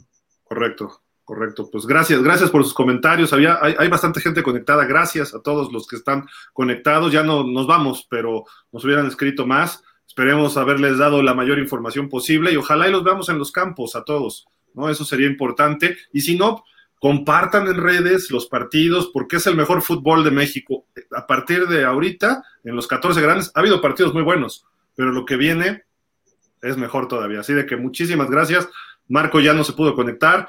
Ese Sky de, perdón, ese internet de Sky como que lo tiene, lo tiene mal al buen Marco. Jorge, muchísimas gracias. Nos estamos viendo. Saludos, que pasen buena noche. Saludos a la gente que nos siguió. Santi, buenas noches. Muchísimas gracias. No, al contrario, y al Marquito ya seguramente le, le dijo su esposa, es hora de cenar, ya, córtale, ay nos, ya. Vete por las tortillas y por el pan, le dijo. Muchísimas gracias a todos. Nos vemos el próximo miércoles, ya a las 5 de la tarde. Hoy tuvimos un pequeño inconveniente, pero aquí estamos ya. No me regañes, Santi. Salió muy buen programa. Tuvimos, tuviste. Bueno, tuve. Tuve, está bien. Pero bueno, muchísimas gracias a todos. Nos vemos el, el miércoles a las 5 y pues pásenla bien, cuídense. Hasta la próxima. Nos vemos. Buenas noches.